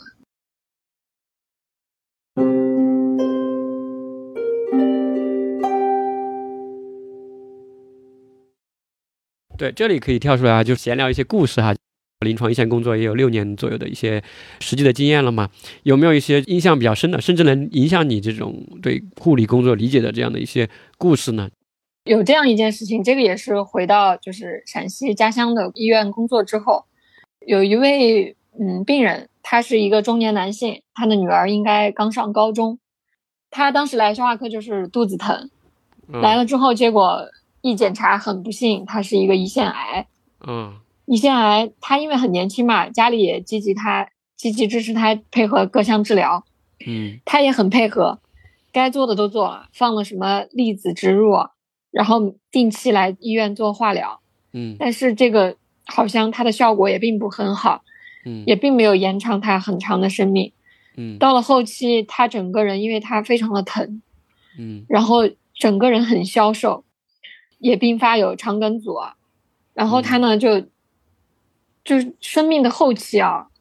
他整个人一个是心情也烦躁，也因为为疼痛，然后他对自己可能也没想到病情变化这么快，嗯。他到后期就是在医院就是用止疼药，用营养营养带，然后后整个人就像一个行走的一个一副骨架，因为这个人我我从头到尾我都有接触到他，因为有时候也也管过他，嗯。我就觉得真的是感触很深。他来的时候还给你说笑，他虽然知道他生病了，他说：“哎呀，不就是一个用个药嘛，没啥。他按时来，然后他也那个时候也比较有精神，身上也有肉，嗯然后结果到后期就是真的是一副骨架，然后又带一个管子，嗯然后肚子上也有个管子，然后心心情也不好，性格也变得比较有点烦躁了。嗯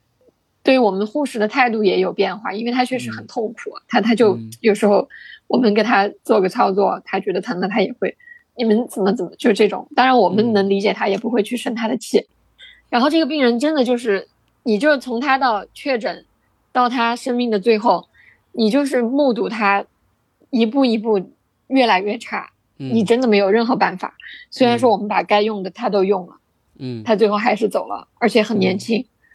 就就这种就是就是挺挺无助的。嗯那个时候我就觉得他这么的积极配合治疗，这么嗯该用的都用了，他还是没能延长他的生命，嗯而且走的时候我觉得他也走的挺痛苦的。嗯因为他他可能不想这样以这样的方式走，但是他在家里很疼，他没办法，他只能来到医院。嗯然后家属他的女儿和他的老婆就在医院陪着他。嗯反正最后走的时候哪一天我还不太记得，因为我当时来的上班的时候就说那个人他已经走了，嗯然后就当时他那个走的时候那个场面或者是他的表情是什么样的，我已经没法知道了。但是我就觉得他从确诊到他最后离开这个世界这一段的生活，嗯特别是后期，是非常的没有生活质量的。嗯然后我们作为医护人员，我觉得可能就只能按时的给他用一下那个止疼药，嗯，好像也没有更多的方法，因为那个时候其实好像对于这个安宁疗护啊嗯。也不太清楚，对，所以对于他本人和他家属的这个心理上面的这种安慰做的很很差。我们可能就只是到了后期，因为看到病人这么痛苦，他家属有时候会来问：“哎呀，你们护士看一下这个病人，他可能是不是只坚持不了几天了？以你们的经验来说，嗯因为我们也不好说嘛，我们说：哎呀嗯，他可能真的是坚持不了几天了，看他这么痛苦。嗯最后他走了，可能只能就安慰一下说，他走了也是一种解脱，可能真的只能这这样一句话去安慰他。嗯反正这个事情我我现在印象都很深刻，因为我觉得我们护理来说，首先是我觉得能做到的东西很少，然后而且当时对于这种安宁疗护的理念，嗯我们本身也学的不够，所以对病人的这个关心或者是开导也做的很不到位。嗯所以就说是现在，就是遇到再遇到这种病人，我们该怎么去跟他做一些这方面的就是心理上的建设呢？或者说是让他更从容一些呢？嗯这个可能在肿瘤科可能人家做的相对好一些，但是我们现在这个科室，他也遇到的这种比较少，所以我觉得对于我来说也是一个短处吧。嗯。就是这个故事就这样。对对对，其实这种故事的话，相信在临床工作的医生也好，护士也好，其实都应该会看很多。刚刚你说的也是一个比较典型的一个例子嘛。我理解的啊，就是你说的那个感触，嗯一个是知识的一个欠缺，某些方面的哈。因为我觉得这种时候，我也经历过这种时候，这种时候其实它不完全是一个临床问题了，它不完全是一个疾病的问题，它是一个人的问题，它是一个伦理的问题，它是一个生命质量，对吧？尊严的一个问题，它有这种嗯一些新的东西出来了，它不完全是说打针吃药，或者说怎么用药、怎么治疗的一个问题了。所以说，刚刚你的第一个体会，你就说可能是感受到了医疗也好、护理也好的一个就是无力嘛，对吧？比较乏力，就无论你做什么，人家患者依从性也很高，可能家属也很理解，也很配合，对吧？但是最后好像也没有挽回什么，就感觉对，我们白干了，而且他还挺痛苦的。对我们究竟在这里干嗯什么，就会有这种自我怀疑，可能会有。第二个的话，刚刚你说的那个，我觉得也挺同意的，就是你说的这种安宁疗护，或者是临终关怀也好，其实现在回过头来说，你其实是有很多事情可以去做的，就是包括对患者本人也好，或者他家属也好的一些安慰，因为这种精神上的一个冲击吧，或者打击，或者这种对死亡的恐惧也好，亲人离世的这种痛苦也好，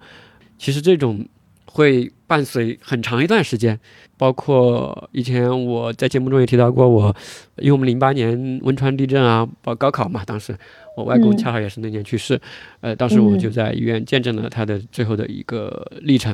就是这种嗯作为家属来说，其实这种画面也好，那个医院前后发生的一些事情也好，会在我心里停留一辈子。我可以这样说，嗯我不知道对不对啊？就是至少我个人来说，我经常都会回想起那个时刻啊、就是最后的那一刻也好，或者是那段时间护士对我说的话也好，我家人说的话也好，嗯患者对我说的话也好，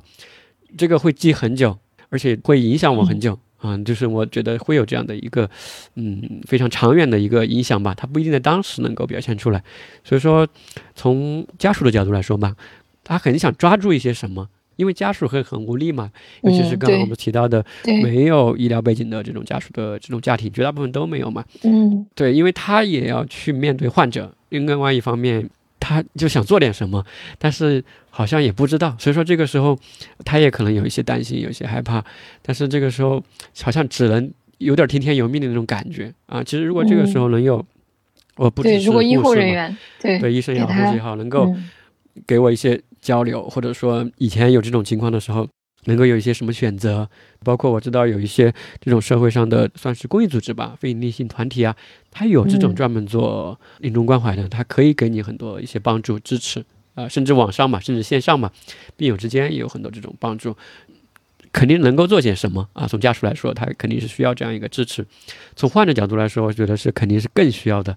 因为患者那个时候的痛苦，我觉得我们很难去想象，因为那个痛苦有各方面的吧，包括死亡的恐惧也好，疼痛也好，呃，对亲人的这种，嗯，怕人财两空啊，有这种担忧。因为前不久我也知道，我们老家有一位老师，就是他是一个肿瘤，就肺癌晚期，他得了肺癌晚期过后，他是拒绝治疗的。因为他知道转移了，就是整个转移到脚骨头里面，非常的一个疼痛，他就在家里，他拒绝治疗。最后这几年，他们单位上也做体检，但是他收到体检报告过后，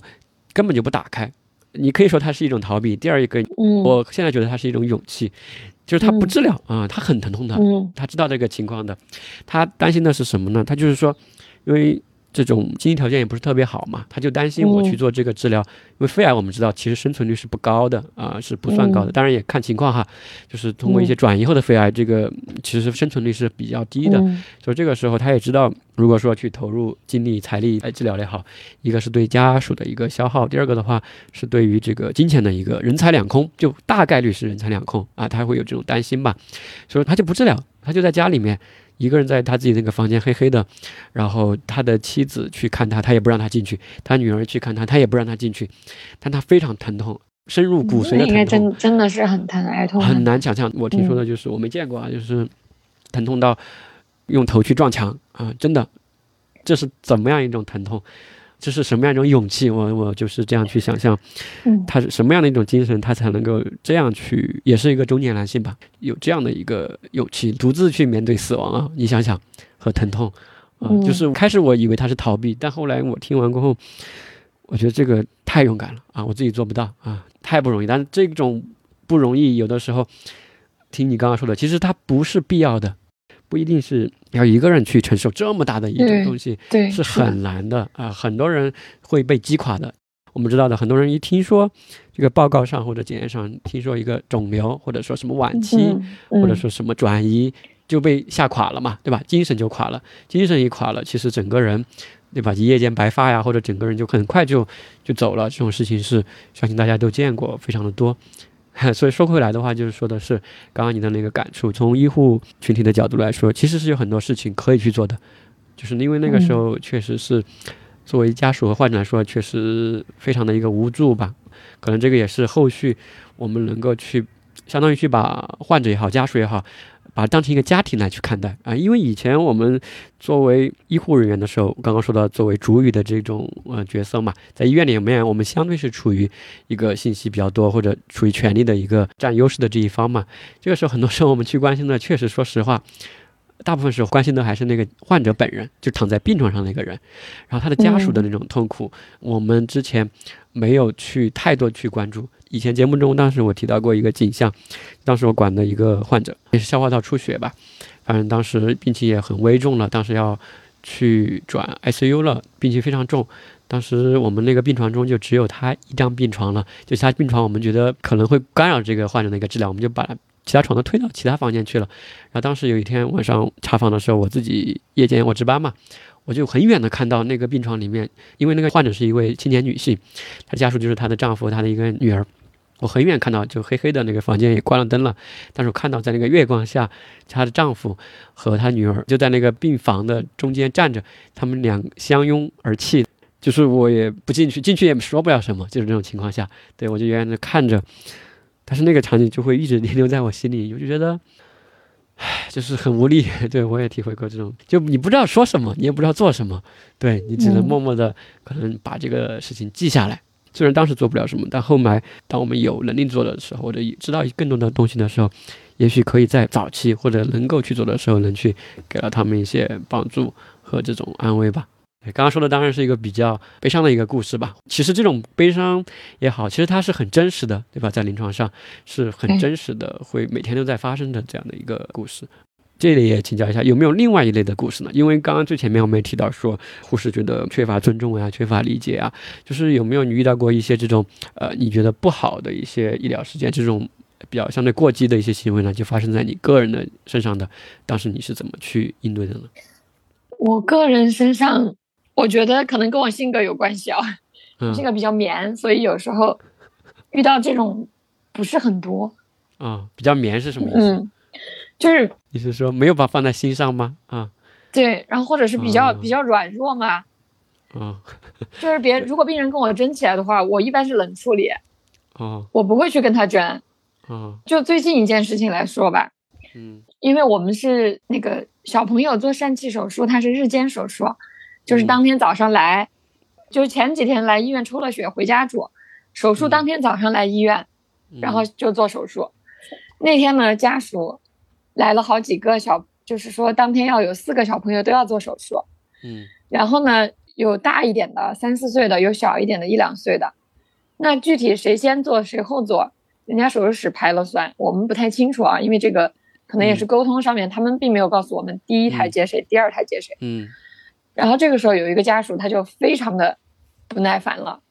他就说嗯凭啥先接他们，不先接我们家的孩子？我们家的孩子一直在饿，凭啥要接他们呀？对那这个时候他在气头上，他就一直在那儿说你们怎么搞的？我们爸一直饿着，他就一直来就先跟护士说，嗯但是护士他处理不了，那我就先出去嘛。我说那你怎么了？然后我就先问一下他什么情况，他就很不满意，就说为啥先接他，为啥不接我？嗯一直就很很生气，很暴躁。对那我这个时候我我知道他是不理解我们医院的安排，那我不能去跟他吵架呀，嗯我就让他在那儿，他就骂骂咧咧的说了好久，我就让他说，说了一会儿，他稍微安静了一下，我再去跟他解释，我说这人家都有安排顺序的，那你家孩子先接走了，那别家孩子也一样在饿着。嗯当然，他觉得我护士一个女女的出去说他，他觉得可能没有说服力。这个时候刚好我们的大夫听到了这个争执，他出来了。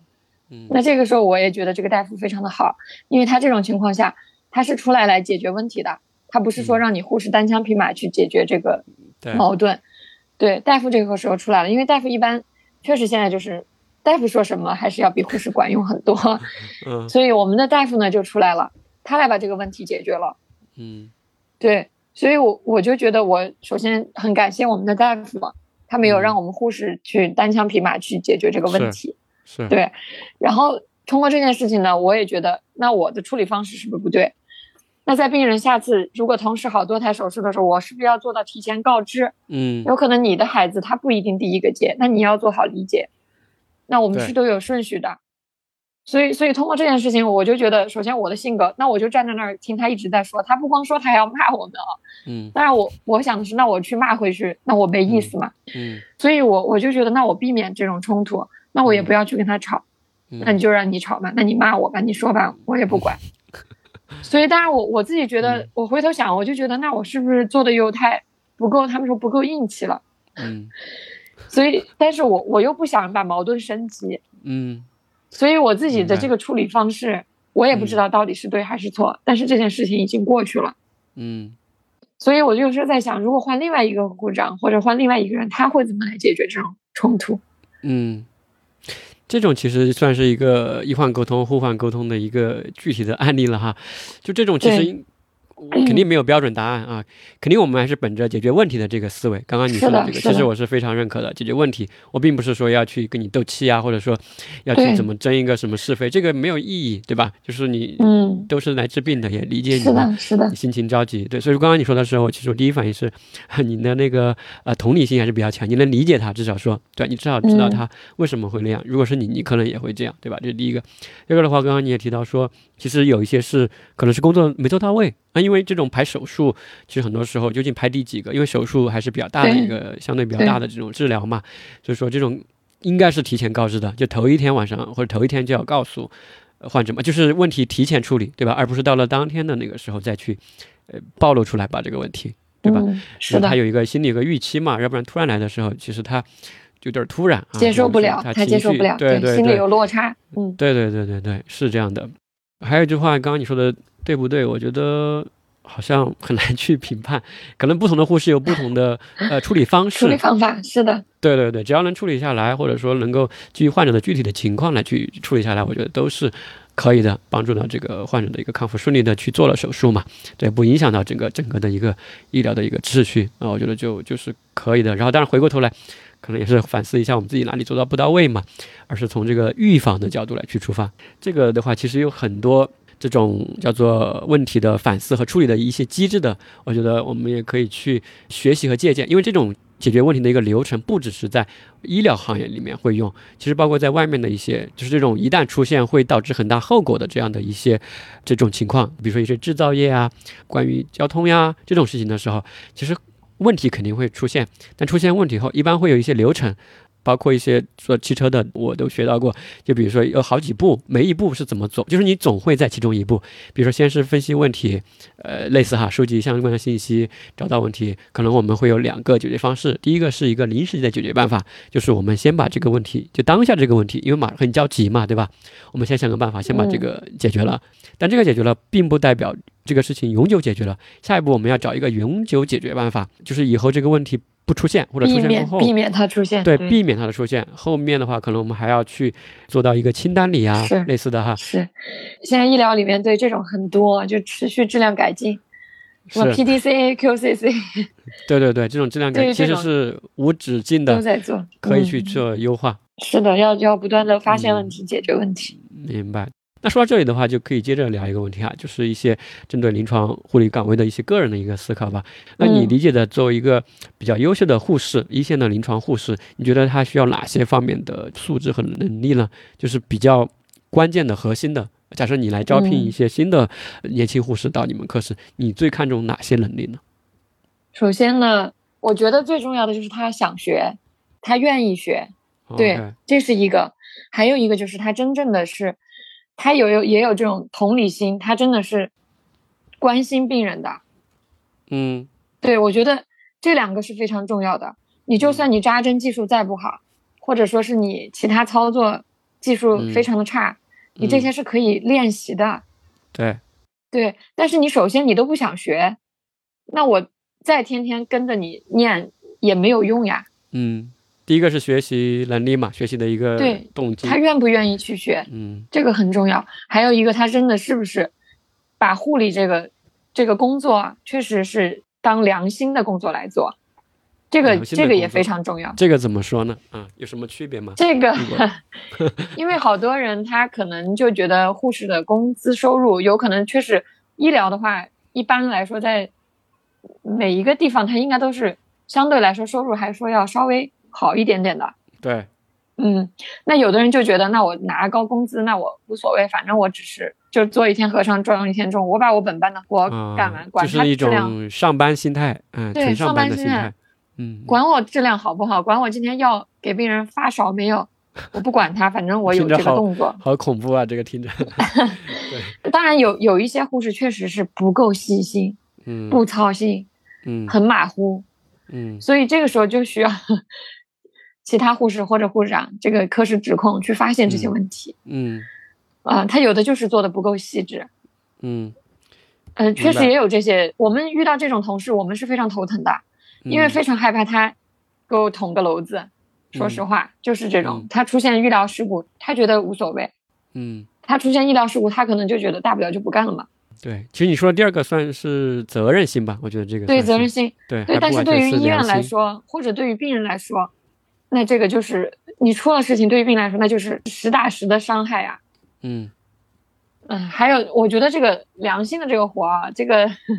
也也确实是有关系的。那就比如说，护士姐姐在消毒啊，消毒这个情况，或者打针，那就拿我们科室来说，现在就打有一个抗凝剂，人家规范上面要求是要打那个打针的时间要超过十秒钟。嗯。但是这个规范只有我们护士知道，就是说医疗行业的人知道，病人他并不知道。嗯，护士有的他很忙，我只能说他很忙，他可能他就打得很快。嗯，对，那应该要十秒钟慢慢打，他可能就五六秒他就打了。嗯，对吧？他可能有可能真的是他很忙。我只能说他很忙。对，你的意思其实短短的十秒，刚刚你说六秒到十秒，就四秒钟的一个时间，你的意思是他心里是知道这个的，但是他没有去做，没有执行到位。对他知道规范该怎么做，但是他就不按规范给你做，有这样子的。像这种的话，我也很头疼，嗯，因为我希望大家都按规范做，因为这样对病人来说，因为那个药可能它的吸收更好，或者疼痛感它没有那么的多。嗯嗯但是护士他就他可能有的就是为了完成他的工作，他确实他很多，他害怕这个时间弄久了，他又弄别的弄不过来。嗯哎呀，反正反正有这种情况。嗯，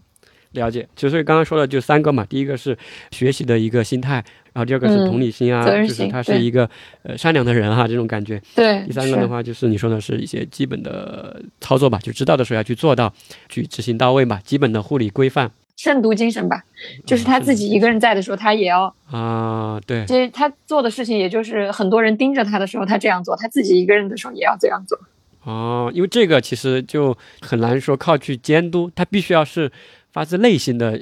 觉得这个就是要这样做，对，所以就是良心活呀，嗯。真的是凭良心做的一份工作。对那这个其实就不完全是一个刚才说的临床护理技能的一个问题了，因为技能听你的意思嗯就是说是可以学的，他可以？练习的，对，你可以练嘛，可以。学嘛，然后你也愿意教他嘛，这个我觉得问题不大。，第二个的话，就是刚刚说的后面的，更在于他是什么样一个人。很多不是单位，他也愿意招这种应届毕业生嘛，对吧？他就是一张白纸，然后他具有很好的可塑性，他没有一些不好的习惯 啊，类似这样的。嗯但是我们看重的还是他本身的是一个什么样的人，比如说他是不是做事是细致的、有责任心的，就而不是说纯粹上班的一个心态，还是有一些把这个当做嗯一个职业生涯嘛，对吧？想把它做好呀，然后给病人也提供了价值嘛，这样的一个整体来去考量，这个就嗯会影响到到他最后的一个护理的一些操作，包括跟患者的一言一行啊，都会体现在这个方面。包括今天我临时抱佛脚嘛，我还看了一下这个兰丁格尔的短短的一个传记吧，就会发现，因为以前没有这个现代护理这种说法，在这个兰丁格尔之前，以前的包括英国的这种护理其实也是非常的差的，就是一些没有教养的或者说是酗酒的一些妇女，他们在做这种护士。当时的一个描述就是，大部分就是没有条件了，实在没有办法的，或者实在痛的不行才去了的。当护士，才会 不是才会送到这个呃医院去让护士去照顾，哦因为他们觉得护士嗯照顾不了，因为那个时候没有现在这些护理的观念嘛。嗯对，很粗暴的。从那之后的话，南丁格尔之后嘛，他慢慢通过那个建立了这样一套制度，有一个现代的护理这样的一个护士的出现，他就发现有两个吧。第一个就是说，其实这个人他出身是什么样的，其实很重要。他筛选人就是，比如说这个你是善良的啊、有爱心的，有同理心的，有责任心的，嗯有道德的，他筛选的是这些。他觉得你具有这样的一些特质吧，就是你是这样一个人。当时他也开除过一些酗酒的这样的一些护士，就是不把患者当回事儿啊，就这种感觉。嗯，对，这种就会，被开除出去，这是第一个。第二个，他的一个体会就跟你说的可能有一些相似，他就发现很多这种临床的或者护理的一个质量的提升吧，其实不在于个人的一个机能的一个操作，而在于他说的是更在于是背后的那个体制和这个流程，而且整个规范的一个嗯制定。嗯对你把它制定出来，然后去落地嘛，其实是一个管理层面的一个事情。综上所述的话，技能我觉得是可以学的，其实医护都是通的，但是他这种就像我们这个专题的名称一样，治愈、帮助、安慰一样，就是这个它的一个层层递进吧，或者它三位一体也好，就是很多东西它是在于你本身是一个什么样的人啊，或者说你能不能体会到患者，能看到刚刚你说的，你以前也看不到患者这个个体嘛，对吧？你也只看到他这个病情啊，就是嗯眼里没有人啊，就给人这样一个感觉。其实很多时候可以在临床的这种实际的患者的去打交道的过程中，去理解到这个岗位，就护士或者护理这两个字的一个含义吧，然后来规范自己的一个行为，或者是自己叫什么心甘情愿的，或者说就就想做到位啊，这种确实对，是的，你就你，而且你想工作时间久了之后，你就会想做的更多，嗯就让他在你这个照顾期间，他也能学到一些知识，或者说嗯他能感觉到你是真的想关心他、帮助他，嗯而且你也想真的对他的这个疾病愈后啊，或者说他的一个恢复呀，你也是想去给他一些指导或者帮助的。嗯，这个我觉得到后期都会有有这种想法。对对对，刚刚你也提到医生的一个角色嘛，就想问一下这个医护的一个配合和这个价值嘛。因为很多人就觉得这个治疗是医生的功劳嘛，就是那个护理的价值究竟体现在什么方面？它跟医生的那个开药啊、做手术啊，这个是一个什么样的关系呢？就是护理工作的价值怎么能够好的去体现，或者它体现在什么方面呢？嗯，其实我觉得吧，诊疗包括疾病的治疗转归，嗯病人其实他来医院最大的诉求，他其实还是他能好，嗯，康复。对他的诉求是这样。所以嗯其实，在医生和护士来说，我觉得其实医疗它确实在治疗诊疗这个方面还是比护理要重要的多得多，对吧？但是我作为嗯护理人，我也不能说我们 啥都没嗯用，这也是不对的。这不可能，这这肯定不可。能，因为如果医院，你想一下，如果真的没有护理，你想一下，这个医院还能运转吗？那也是不、嗯不现实的。，运转不了。首先，我想说护理的价值体现在哪？首先是一个是病情观察，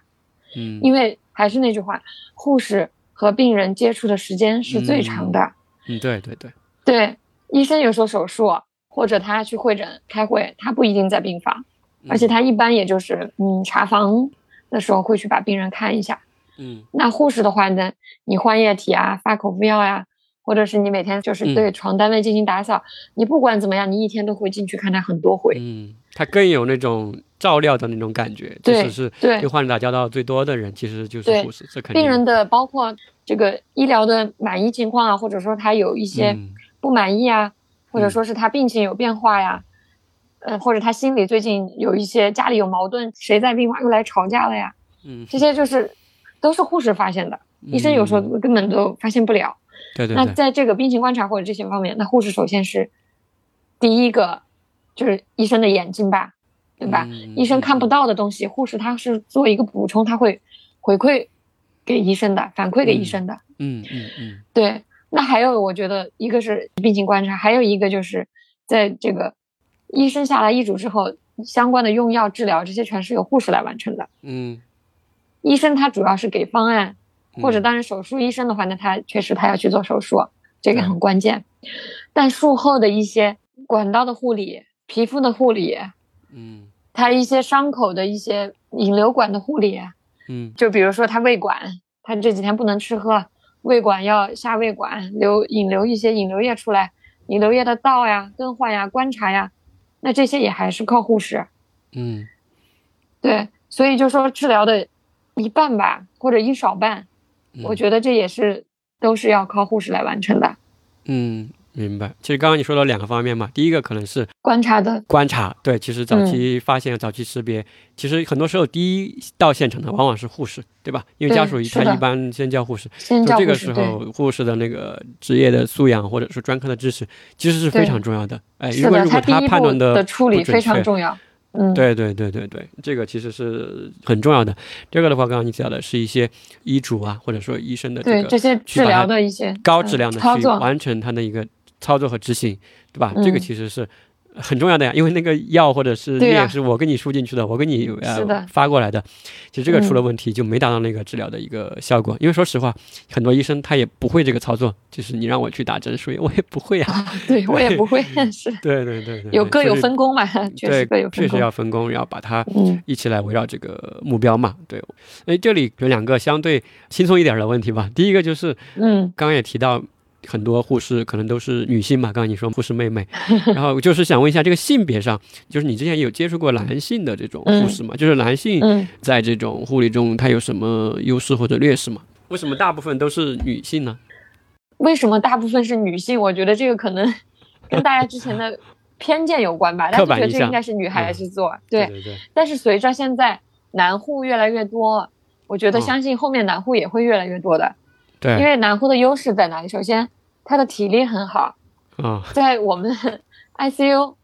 搬动病人需要翻身，或者是需要外出做检查，他需要过床，或者说是嗯这些的时候，男士的力量啊优势一下就出来了。嗯。啊，他很轻松的就完成了，可能要两个女生才去弄，但他一个男生就可以了。嗯。对 ICU 的重要性就不说了，还有一些男生他本身对一些机器的操作，他是比女生我觉得有可能会敏感一些，或者说他有嗯。这方面的天赋，他或者在操作类的机器方面，对操作类的他可能会有优势一些。嗯，所以像在一些血透室，啊，他会。有一些男生，我们之前有一个同学，我们护理的同学男生，他在广州的那个医院的血透室，人家现在就挺不错的，对，呃对，然后还有呢，就是急诊科，嗯。他需要经常出诊，出诊的话也是要搬动病人啊，或者说是一些那种场面，就是随着救护车出去到院外的这个急救对。院外的救、啊院外对院外病人的一个对对对对，因为往往在楼上呀、楼梯啊、什么对搬动运啊，没有这电梯啊上面一个，是体力方面，还有一个就是有时候他的现场可能比较惨烈。你有哦些女生的她的心理，当然可能经历的多了，她也觉得没啥。嗯但是有时候在外面，有时候或者去到一些环境比较危险，有男生在的话，我觉得比你全是女生来说，可能安全啊或者什么样，他还是会嗯有。可能更镇得住那个场一点。对对对有点对，那种感觉她会有有这样子的，嗯。嗯，明白。所以说，其实男性在这个过程中还是挺有优势的，就是刚才说的体力啊，包括一些这种外出的场景，机器操作对机器操作。嗯，所以说嗯其实是不是这个也越来越多？有一些男性会报考这个护理专业，或者说从你的角度来说哈，你是不是也很欢迎男性的 男护吧？你说的也很嗯欢迎来加入到你们科室呢？我挺欢迎的，但是我当然，犹豫也没有犹豫了一下，嗯挺少的，因为我觉得一般都会去到 ICU 急诊科手术室，嗯然后临床其他岗都比较少。哦，确实，嗯，对他们可能就在就我刚刚说的那几个地方会比较多，哦还有血透室，嗯嗯，其他的临床科室还是以女生为主，因为我觉得女士的优势还是比较明显，因为她首先给人感觉她就是比较温柔的，嗯，然后比较一般都觉得啊，那护士姐姐啊、护士妹妹啊，她都比比较可能觉得要亲切一些。对，啊那病人可能有些啥，他也也愿意跟你交流。如果你是一个 男子汉出现在那儿，他可能 有一些觉得你他也可能心没有那么细，哎，有可能没有那么细心啊，啊，明白是的，明白。然后刚刚你也提到这个性别嘛，然后我这里也想说一个这个称呼嘛，嗯因为最开始我们看到的一个调查报告吧，叫做《中国护士群体发展现状》的一个调查白皮书，它是样本量有五万多位的这个样本量吧，然后其实是很大样本量的的一个嗯对对对，一个调查，二零一七年做的一个调研报告，里面就提到了，其实很多护士都觉得没有被受到尊重。刚刚我提到的百分之八十都没有受到尊重呀，百分之四十的护士他说在近一年内都遭受到过患者或者家属的一些过激行为，就刚刚你说的，就嗯被骂呀，甚至被嗯，被打呀，嗯还有很多受到一些这种锐器的损伤，就被针刺伤呀。这个比较重要，就是他说有百分之八十六的都觉得精神压力很大啊，需要去疏导。就是他其实自己他觉得也承担了很多这种心理的一些压力嘛，这就说到刚刚所提到的不被尊重一个称呼上，就各种各样的一些称呼嘛，称呼护士这个这个，你嗯经历过哪些，或者你觉得哪些其实是 OK 的，你听着，那哪些其实是你觉得听着不太舒服的，你经历过哪些呢？这个你可以跟我们分享一下吗？经历过有叫阿姨的，叫服务员的，啊。然后靓女，现在叫靓女也挺多的，啊，靓女，靓女，嗯，然后还有就叫小姐的，小姐，大家可能对叫小姐特别的反感，因为这个小姐这个词可能被已经被有其他的一些标含义，签了，对嗯，对那。你觉得比较能接受的是叫什么呢？我就叫的是护士老师你叫护士老师哈，啊一般这边就叫护士。啊，护士护士，他如果他有他的主管护士，他一般就会加一个姓啊，黄护士，或者说是欧护士，啊，或者是什么护士，就是这种。嗯当然，他前提他是知道你是主管姓什么？嗯，姓嗯加一个姓，一般就这样。对，所以说其实作为医生护士来说，去跟第一次接触患者的时候，跟他介绍我姓什么，其实挺重要的，要不然后面不太找得到人。入院病出就都会有自我介绍。嗯，对对对，很多时候我觉得都没有做到位，可能我记得之前在广州的的，没有做到位，对吧？广州的时候，这个 叫姑娘，还称呼姑娘嘛，我觉得这个还对，挺姑娘，是的，还挺挺亲切的。他们那边都叫姑娘，我觉得挺好的这个称呼。我最喜欢的是这个，嗯，其他地方你说叫个什么护士吧，好像也挺有点儿身份。对，再叫其他的什么服务员乱七八糟，那你更生气了。呃，服务员，对你说服务员，之前我就听说，呃，在病房里，嗯然后他本来想说去那个护士站办个什么手续，还是去找那个呃护士，嗯，他说你你就过去嘛，你去那里去那个吧台找一下那个服务对，员，吧台是的，他们会说吧台、前台，哎，都会这样子说。嗯，习惯了可能都是，的，习惯了。反正有的人习惯了，反正护士也分人，有的就很较真儿，嗯对，其实你也知道他没有恶意，你知道，对他没有恶意，他只是不知道该怎么叫你。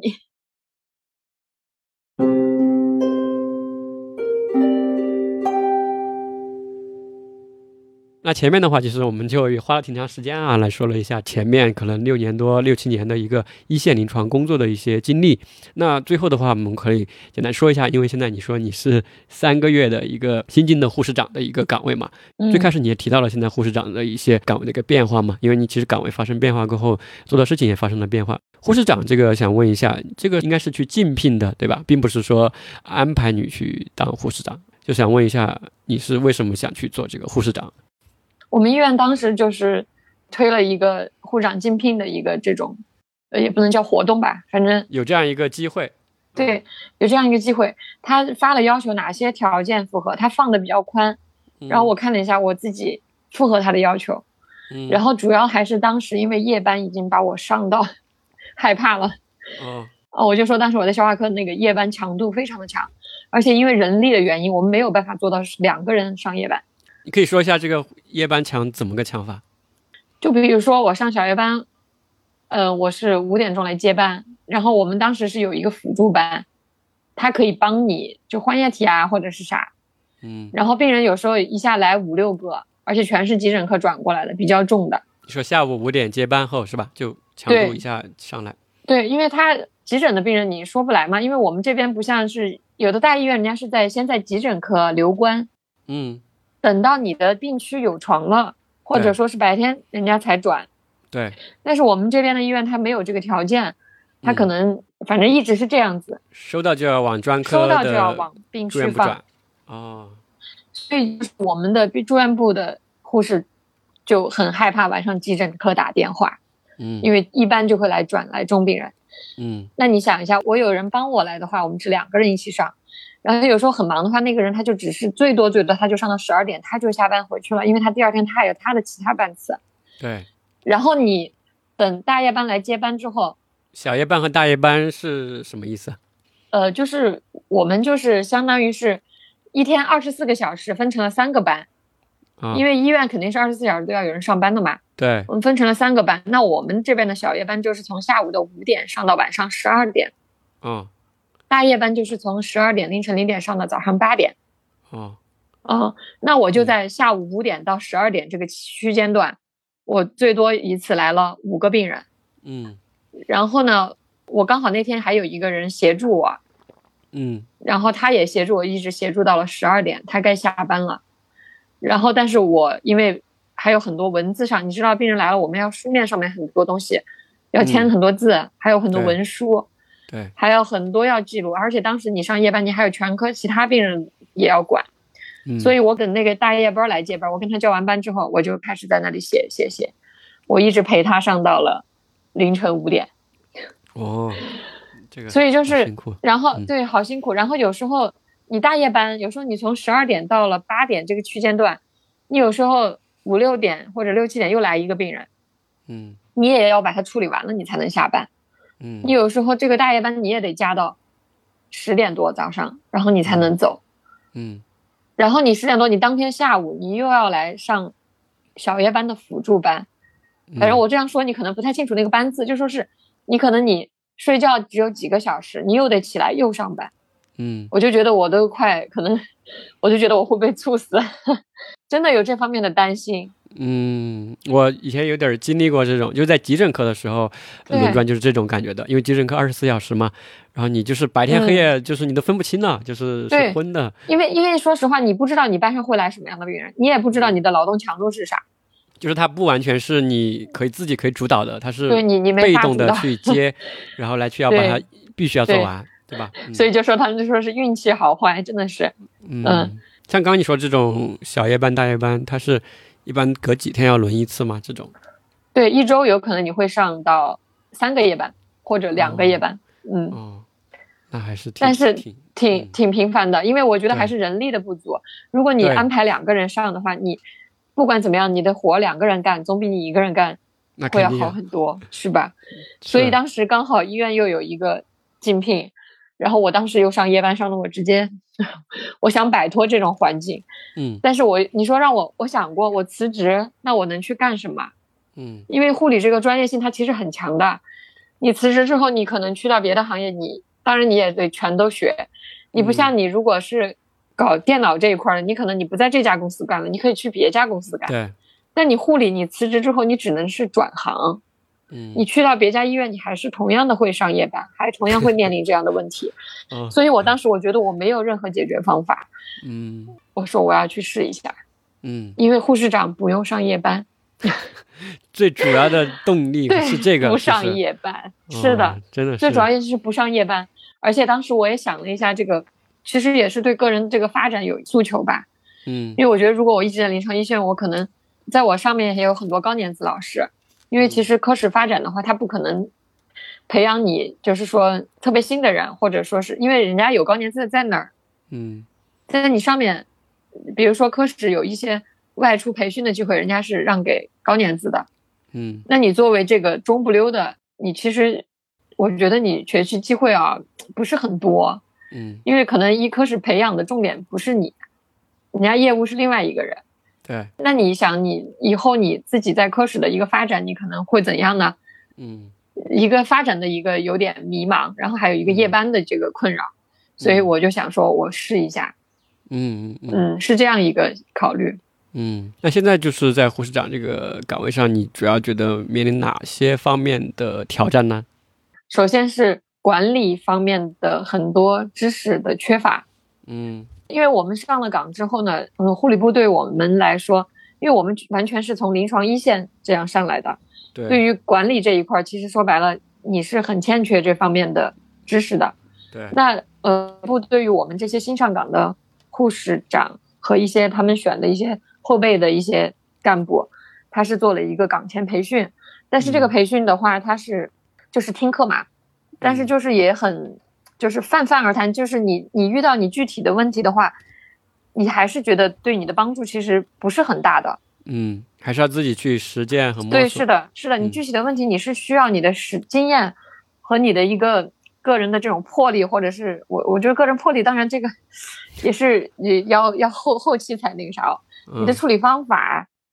你还有方方面面你要考虑到，这个我觉得是现在新护长是挺需要这方面的能力的，一个管理能力，还有你这个各方面的关系的一个协调处理，还有一个通知的上传下达。因为有嗯可能那个通知传达给你，你有可能只理解了百分之八十，你再往下传，你的同事又只理解了百分之六十，嗯那你最后的执行的情况，就有可能就不是你想象的那样。还有现在就面临的就是科室，因为我们这个科室是一个新的科室，那的护士也是来自不同科室的，那嗯你也都采取去摸索这个人的性格脾气啊，或者嗯他的工作的一个严谨度啊，嗯然后你发现了问题之后，你又要想你怎么去把它引导得更好，因为我觉得现在大家都成成年人，你天天去说教，只会引来反感。嗯 对啊，是对于人的这个管理，你要怎么样？就说白了，你现在做的事情，你不能违背人性。嗯，你如果违背人性了，你真的是适得其反。他可嗯能也不听，也不就是真的死得其反，然后别人会只会讨厌你，对你的工嗯作没有任何的帮助。嗯所以就说是在管理方面，我觉得还是有很多东西要学习的。嗯嗯，而且还有业务方面，就是不光是管理方面，还有就是我们这个新科室的业务方面。那你作为护士长，那底下的护士也是从其他科室来的，那他对于这个科室的一些问题、护理问题，他会来问：哎，护长，这个怎么解决？这个我不会。嗯，那你护长你不会，就很尴尬，嗯 对吧？哎呀，我也不会，嗯 那怎么办？那所以就说是你不光管理方面你要学，然后业务这一块儿你也得赶紧抓，嗯 自己自身得赶紧学起来。嗯，嗯，所以就说现在就还是我觉得方方面面，然后我就真的觉得时间非常的不够用。嗯我之前当护士的时候，我没觉得，因为其实当护士的话，他工作比较单纯，你就只是把你每天的病人管好，你的医嘱做好 嗯啊、就可以了。嗯，但是护士长的话，他就方方面面嘛。嗯那你首先你要考虑你科室的经营情况，你这个月你有没有领用一些物资啊？就是领多了，就是大家存在浪费，就比如说洗手液啊，或者这个月因为夏天来了用电啊这些，啊，嗯有没有及时下班关电脑呀、关空调呀？那你这个月支出是不是多了呀？嗯。你之前你当护士你是完全没有接触到这些东西，你也不会去考嗯。虑这些东西，但是现在你就要考虑，因为你是科室的，呃，就相当于是个管家婆一样，对，呃，医生啥坏了啥没了也都会来说，护长我们没打印纸了，护长我们空调坏了找人来修一下，哎，护长你们看一下我们那个值班室那个咋老响啊，你叫人修一下。嗯，因为医生他也不知道找谁，他就会来找你。那护长你现在就会又和医院的其他各个部门，后勤呀、嗯或者说是一些财务呀、还有一些嗯这种，反正就会你之前你当护士你是联系不到这些后勤的部门，嗯，支持性的其他部门，嗯，，对其他相关科室，你又会因为你是护长，你要去协调去联系，嗯嗯，哦，所以就说是你的工作内容其实和之前的责任护士是发生了很大的变化的。对，肯定的。嗯这里的话，我自己有些感触啊。第一个就是嗯刚刚你提到的一个挑战嘛，包括一来我们就聊到这个挑战嘛。你说你要去嗯管理这些出院的财务的一些核算呀，就是很多事无巨细，你觉得这个时间不够用哈？但这里其实。对对对，时间不够用，很多时候，因为在我们企业中也会有这样的一个问题，这个是很正常的，你不用担心。但是第一个是什么呢？我觉得第一个就是从人力资源的角度来说，有一个说法叫做人岗匹配。就现在你嗯人还是你这个人，对吧？但是你的岗嗯位发生了变化，因为护士长的这个他的工作职责就和一线的责任护士是不一样的啊，他的工作职责就是不一样的。比如说每人写三条，可能你的那三条跟他那三条是很不一样的。嗯但是人一个岗位的话，一个人很难说我百分之百刚好就是这个岗位的这个这个能力。有的人他的能力是超出这个岗位的要求的，有的人他是低于这个要求的。像你说的，嗯可能现在你可能是是的，我觉有得有点勉强的对，你是低于这个岗位的，对，嗯这个就是我们对那种做人才梯队啊什么的，就会有这种一些模型嘛。你现在其实是低于这个了，但是你要知道你还缺什么能力嘛。刚刚你也提到，其实是可以去补齐的嘛。有的是可以通过培训啊，有的可能要通过实践。但你首先要有这个意识，你首先要知道有这个事情，有这个事情，对对对，嗯这是第一个。第二个的话，刚刚你说的是那个时间嘛，很正常，包括我们自己都遇到这种情况。这个时间是什么呢？就是每天，比如说我以前上班也是，就我去上班后啊，发现本来我规划的好好的，对吧？我今天有做这五件事情，但是嗯去了过后，就每次发现到下班了，都有很多人来找我。哎，他说：“杨迪啊，你这个你帮我做个这个啊，我们去开个会啊，或者我们这个要你支持一下，或者你把那个文档帮我写一下。”就会发现嗯到下班的时候，可能只做了两件事情，就还有三件嗯事情没做。然后真正开始工作，可能就是下班后，很多同事都走了。嗯，当时真的是加班了，嗯对，当时甚至我自己的感觉就叫做，我自己总结的我们的工作的一个模型，就叫做上班开会，下班上班，就是下班后一天的工作终于真正开始了，真的对吧？嗯有这种体会。嗯这种体会的话有两个方法哈。第一个当然就是可能是我们工作规划的不合理啊，就是你过高的估计了自己的一个效率，就是你你以为你一天八小时，你以为你能够全部时间都花在这个事情上是不可能的，因为就是总会有人来找你的，就是一些突发情况，这种我们在工作上就叫做一些是的，工作上的一些旋风，就是一些 旋风啊，对，就是他那个 嗯。旋风的话，他旋过来的话，对于你今天完成这五件事情是没有帮助的。然后还有一个就是一个意识，就是个人觉得吧，比较好的一个工作习惯，就是说，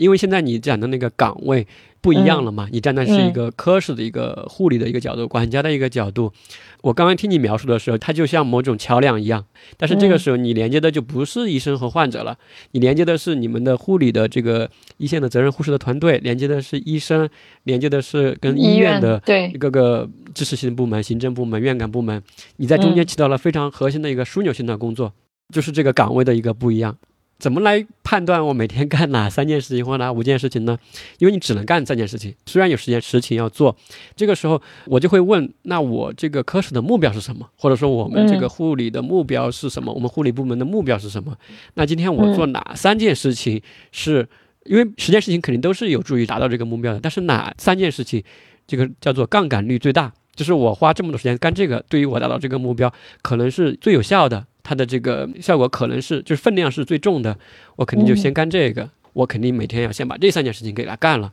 就不论怎么样，今天我把这三件事情要做完，其他有两件事情可能我是选做的就不做了，或者说是空给那种有可能的工作上的一些旋风嘛。对，嗯反正每天我去了就先把这一二三写下来，只要一空就回到这一二三件事情上去做。呃，这样好像要集中一点点，因为这个时候我知道我做的这个事情的一个目标是什么。嗯因为有的时候你做那个事情，你不能说它没价值，但是你不知道你在忙这个是为了什么。对你忙完了之后，今天我今天都干了些啥？对我很忙啊，也远的很忙。嗯，确实是，但也有最核心的原因哈，我觉得还是有你刚刚提到的一些人手不足啊，或者说整个体系的一些建设嘛。但是我回到从护士的这个定义哈，或者说他的一个职责上来说，刚刚你描述的时候，我就一直在想到刚刚我看到这个，呃，兰丁格尔那个故事，他也是到那个前线那个克里米亚的一个前线战场嘛，他当时做的工作就跟你刚刚说的这个很像，很杂，包括他们刚刚去了过后，那里医院都没有，都是个棚，一个飞机库一样的一个大棚，他们就先去清理垃圾啊，洗衣服啊，洗床单呀，还有很多老鼠嘛，还去打老鼠，他还练就了一个。很熟练的用怎么用雨伞去打死老鼠的一个技能，还去给病人做饭呀，还要帮那些士兵写家书，培养他们好的习惯，就不要酗酒啊，卫生习惯。嗯啊，对对对，做了好多好多的事情啊，就跟你刚刚说的那个挺像的，确实事情非常多，就像一个木桶一样。或者这间屋子吧，就是一种四处漏风的感觉，就到处都觉得摇摇欲坠的，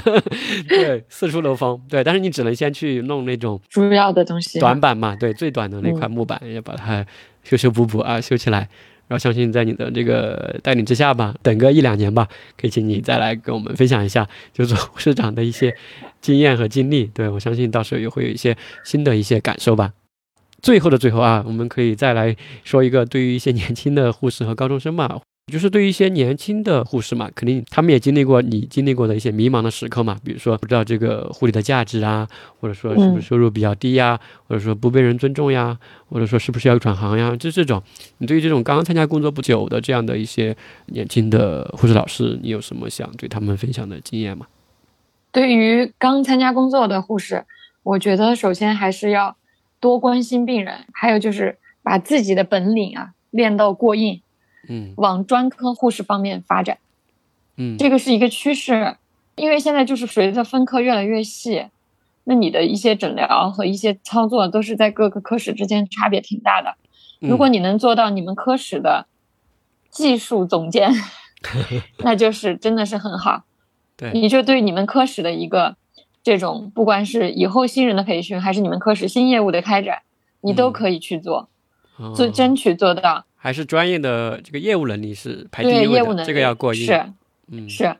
你就做你们科里的或者院里的专科护士，国家级专科护士，往这方面发展。然后还有现在就是随着这个好多护理门诊的开展，当然我们医院只开了一个伤口造口门诊，那他也是，你想他既然能在那儿去出门诊，那他肯定自己有本事才能去嘛，要不然来一个病人你都弄不了，那咋去弄？所以就说。也是还是自己要有过硬的本事。护理门诊，你说对护理门诊哦，就是他是其实不是来开药，他是寻求一些做维护和一些的，还有一些咨询。呃，像我们这个就是一个偏操作类的一个门诊，它是一些有一些有留置 PICC 管或者留了一些造瘘，或者是它有一些压疮，它很难愈合，嗯，它需要。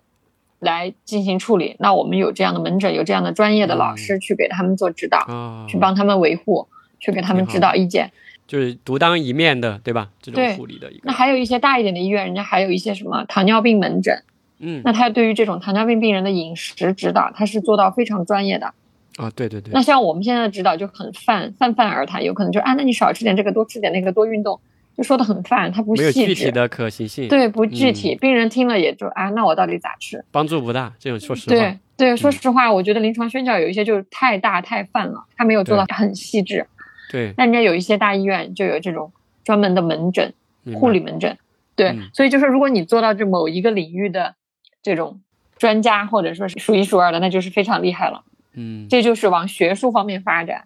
嗯，那还有你也可以往管理方面发展。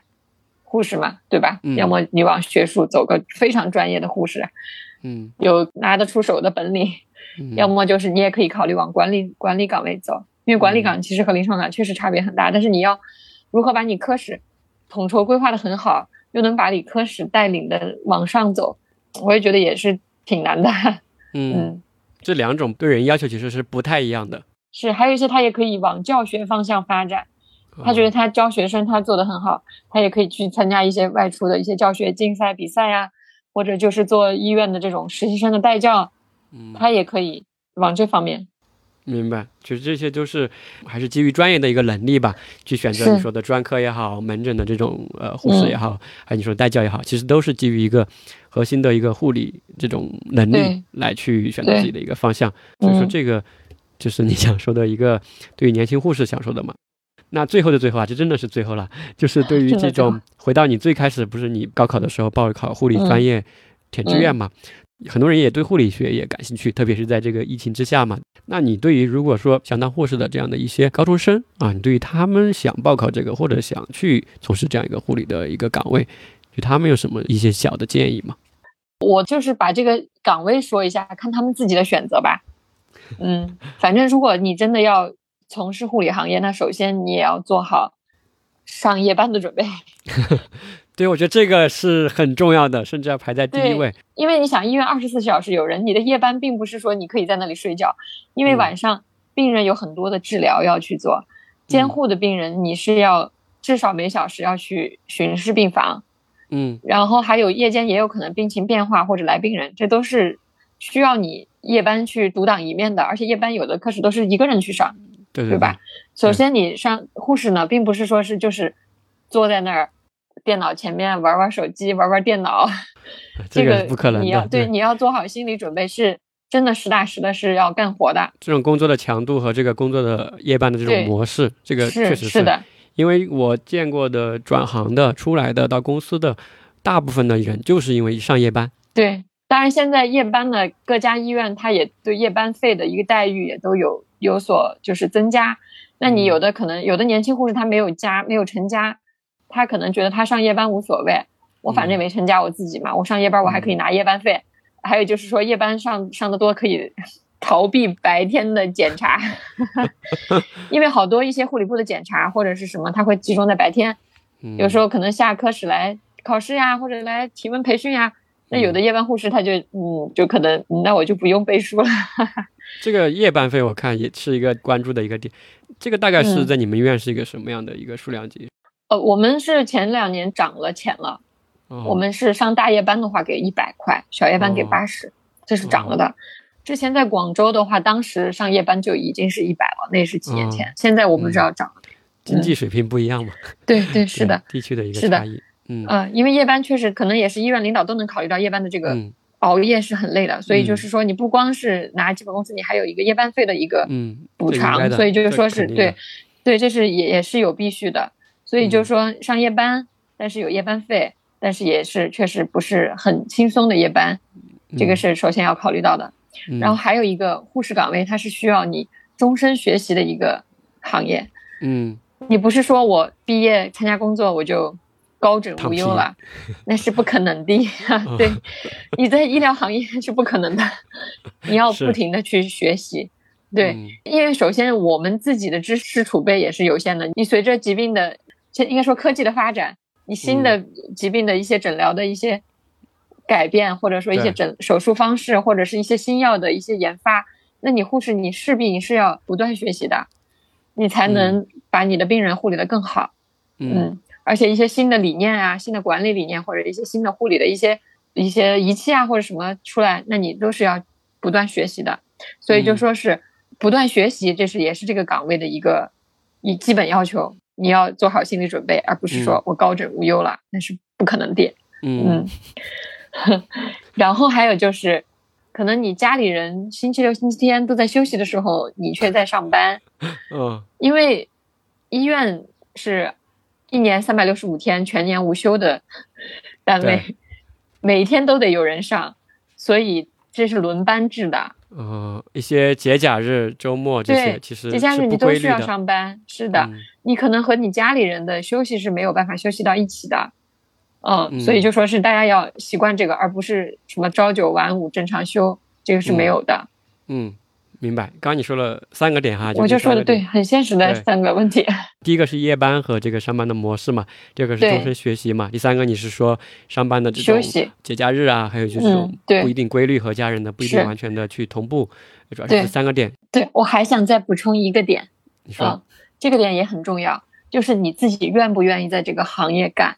因为之前我们也有很多同事，他是觉得很辛苦，他觉得很脏，因为有时候确实你要给病人灌肠，有有时候大便可能就出来了，就在你面前，也有可能弄到你鞋子上、裤子上，这都是一些你可能会遇到的一些情况。嗯，就说是如果你接受不了这种，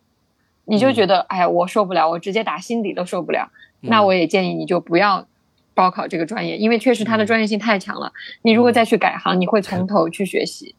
对。听你说这四点非常真实啊，听起来有点像这种劝退的感觉呢。但是不是劝退？对，这些大家都想清楚了。你觉得他的意思就是说，这些我如果能都能接受，我还是想做这个啊，就我认可他的一个价值，我就想去做这样的一个事情，不是这种上班的心态，就欢迎来报考，就是知道了他的一个真实的状况。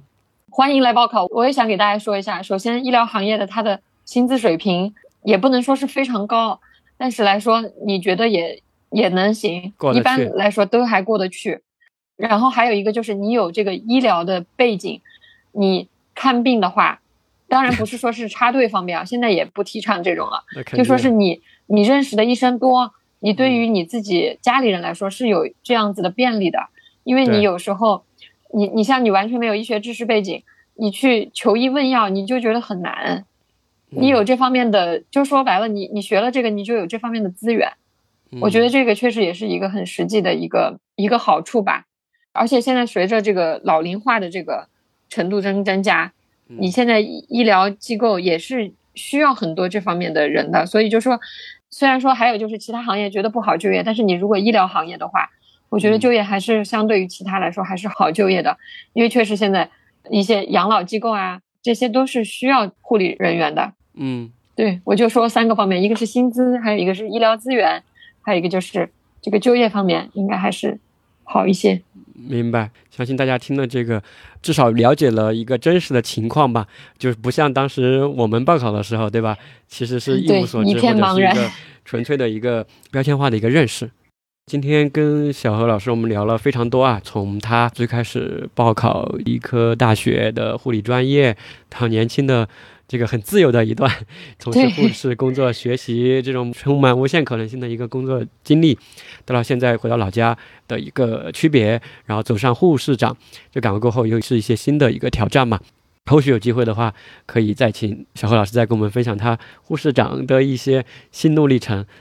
最后的话，想跟大家念一个，因为很多时候我们说这个护士是白衣天使嘛，其实还有一个说法叫做提灯女神，对吧？就是提着灯的一个女神，对，提灯女神。这个提灯当然就来自于这个兰丁格尔当时的一个形象。我觉得这段话还挺切合刚刚，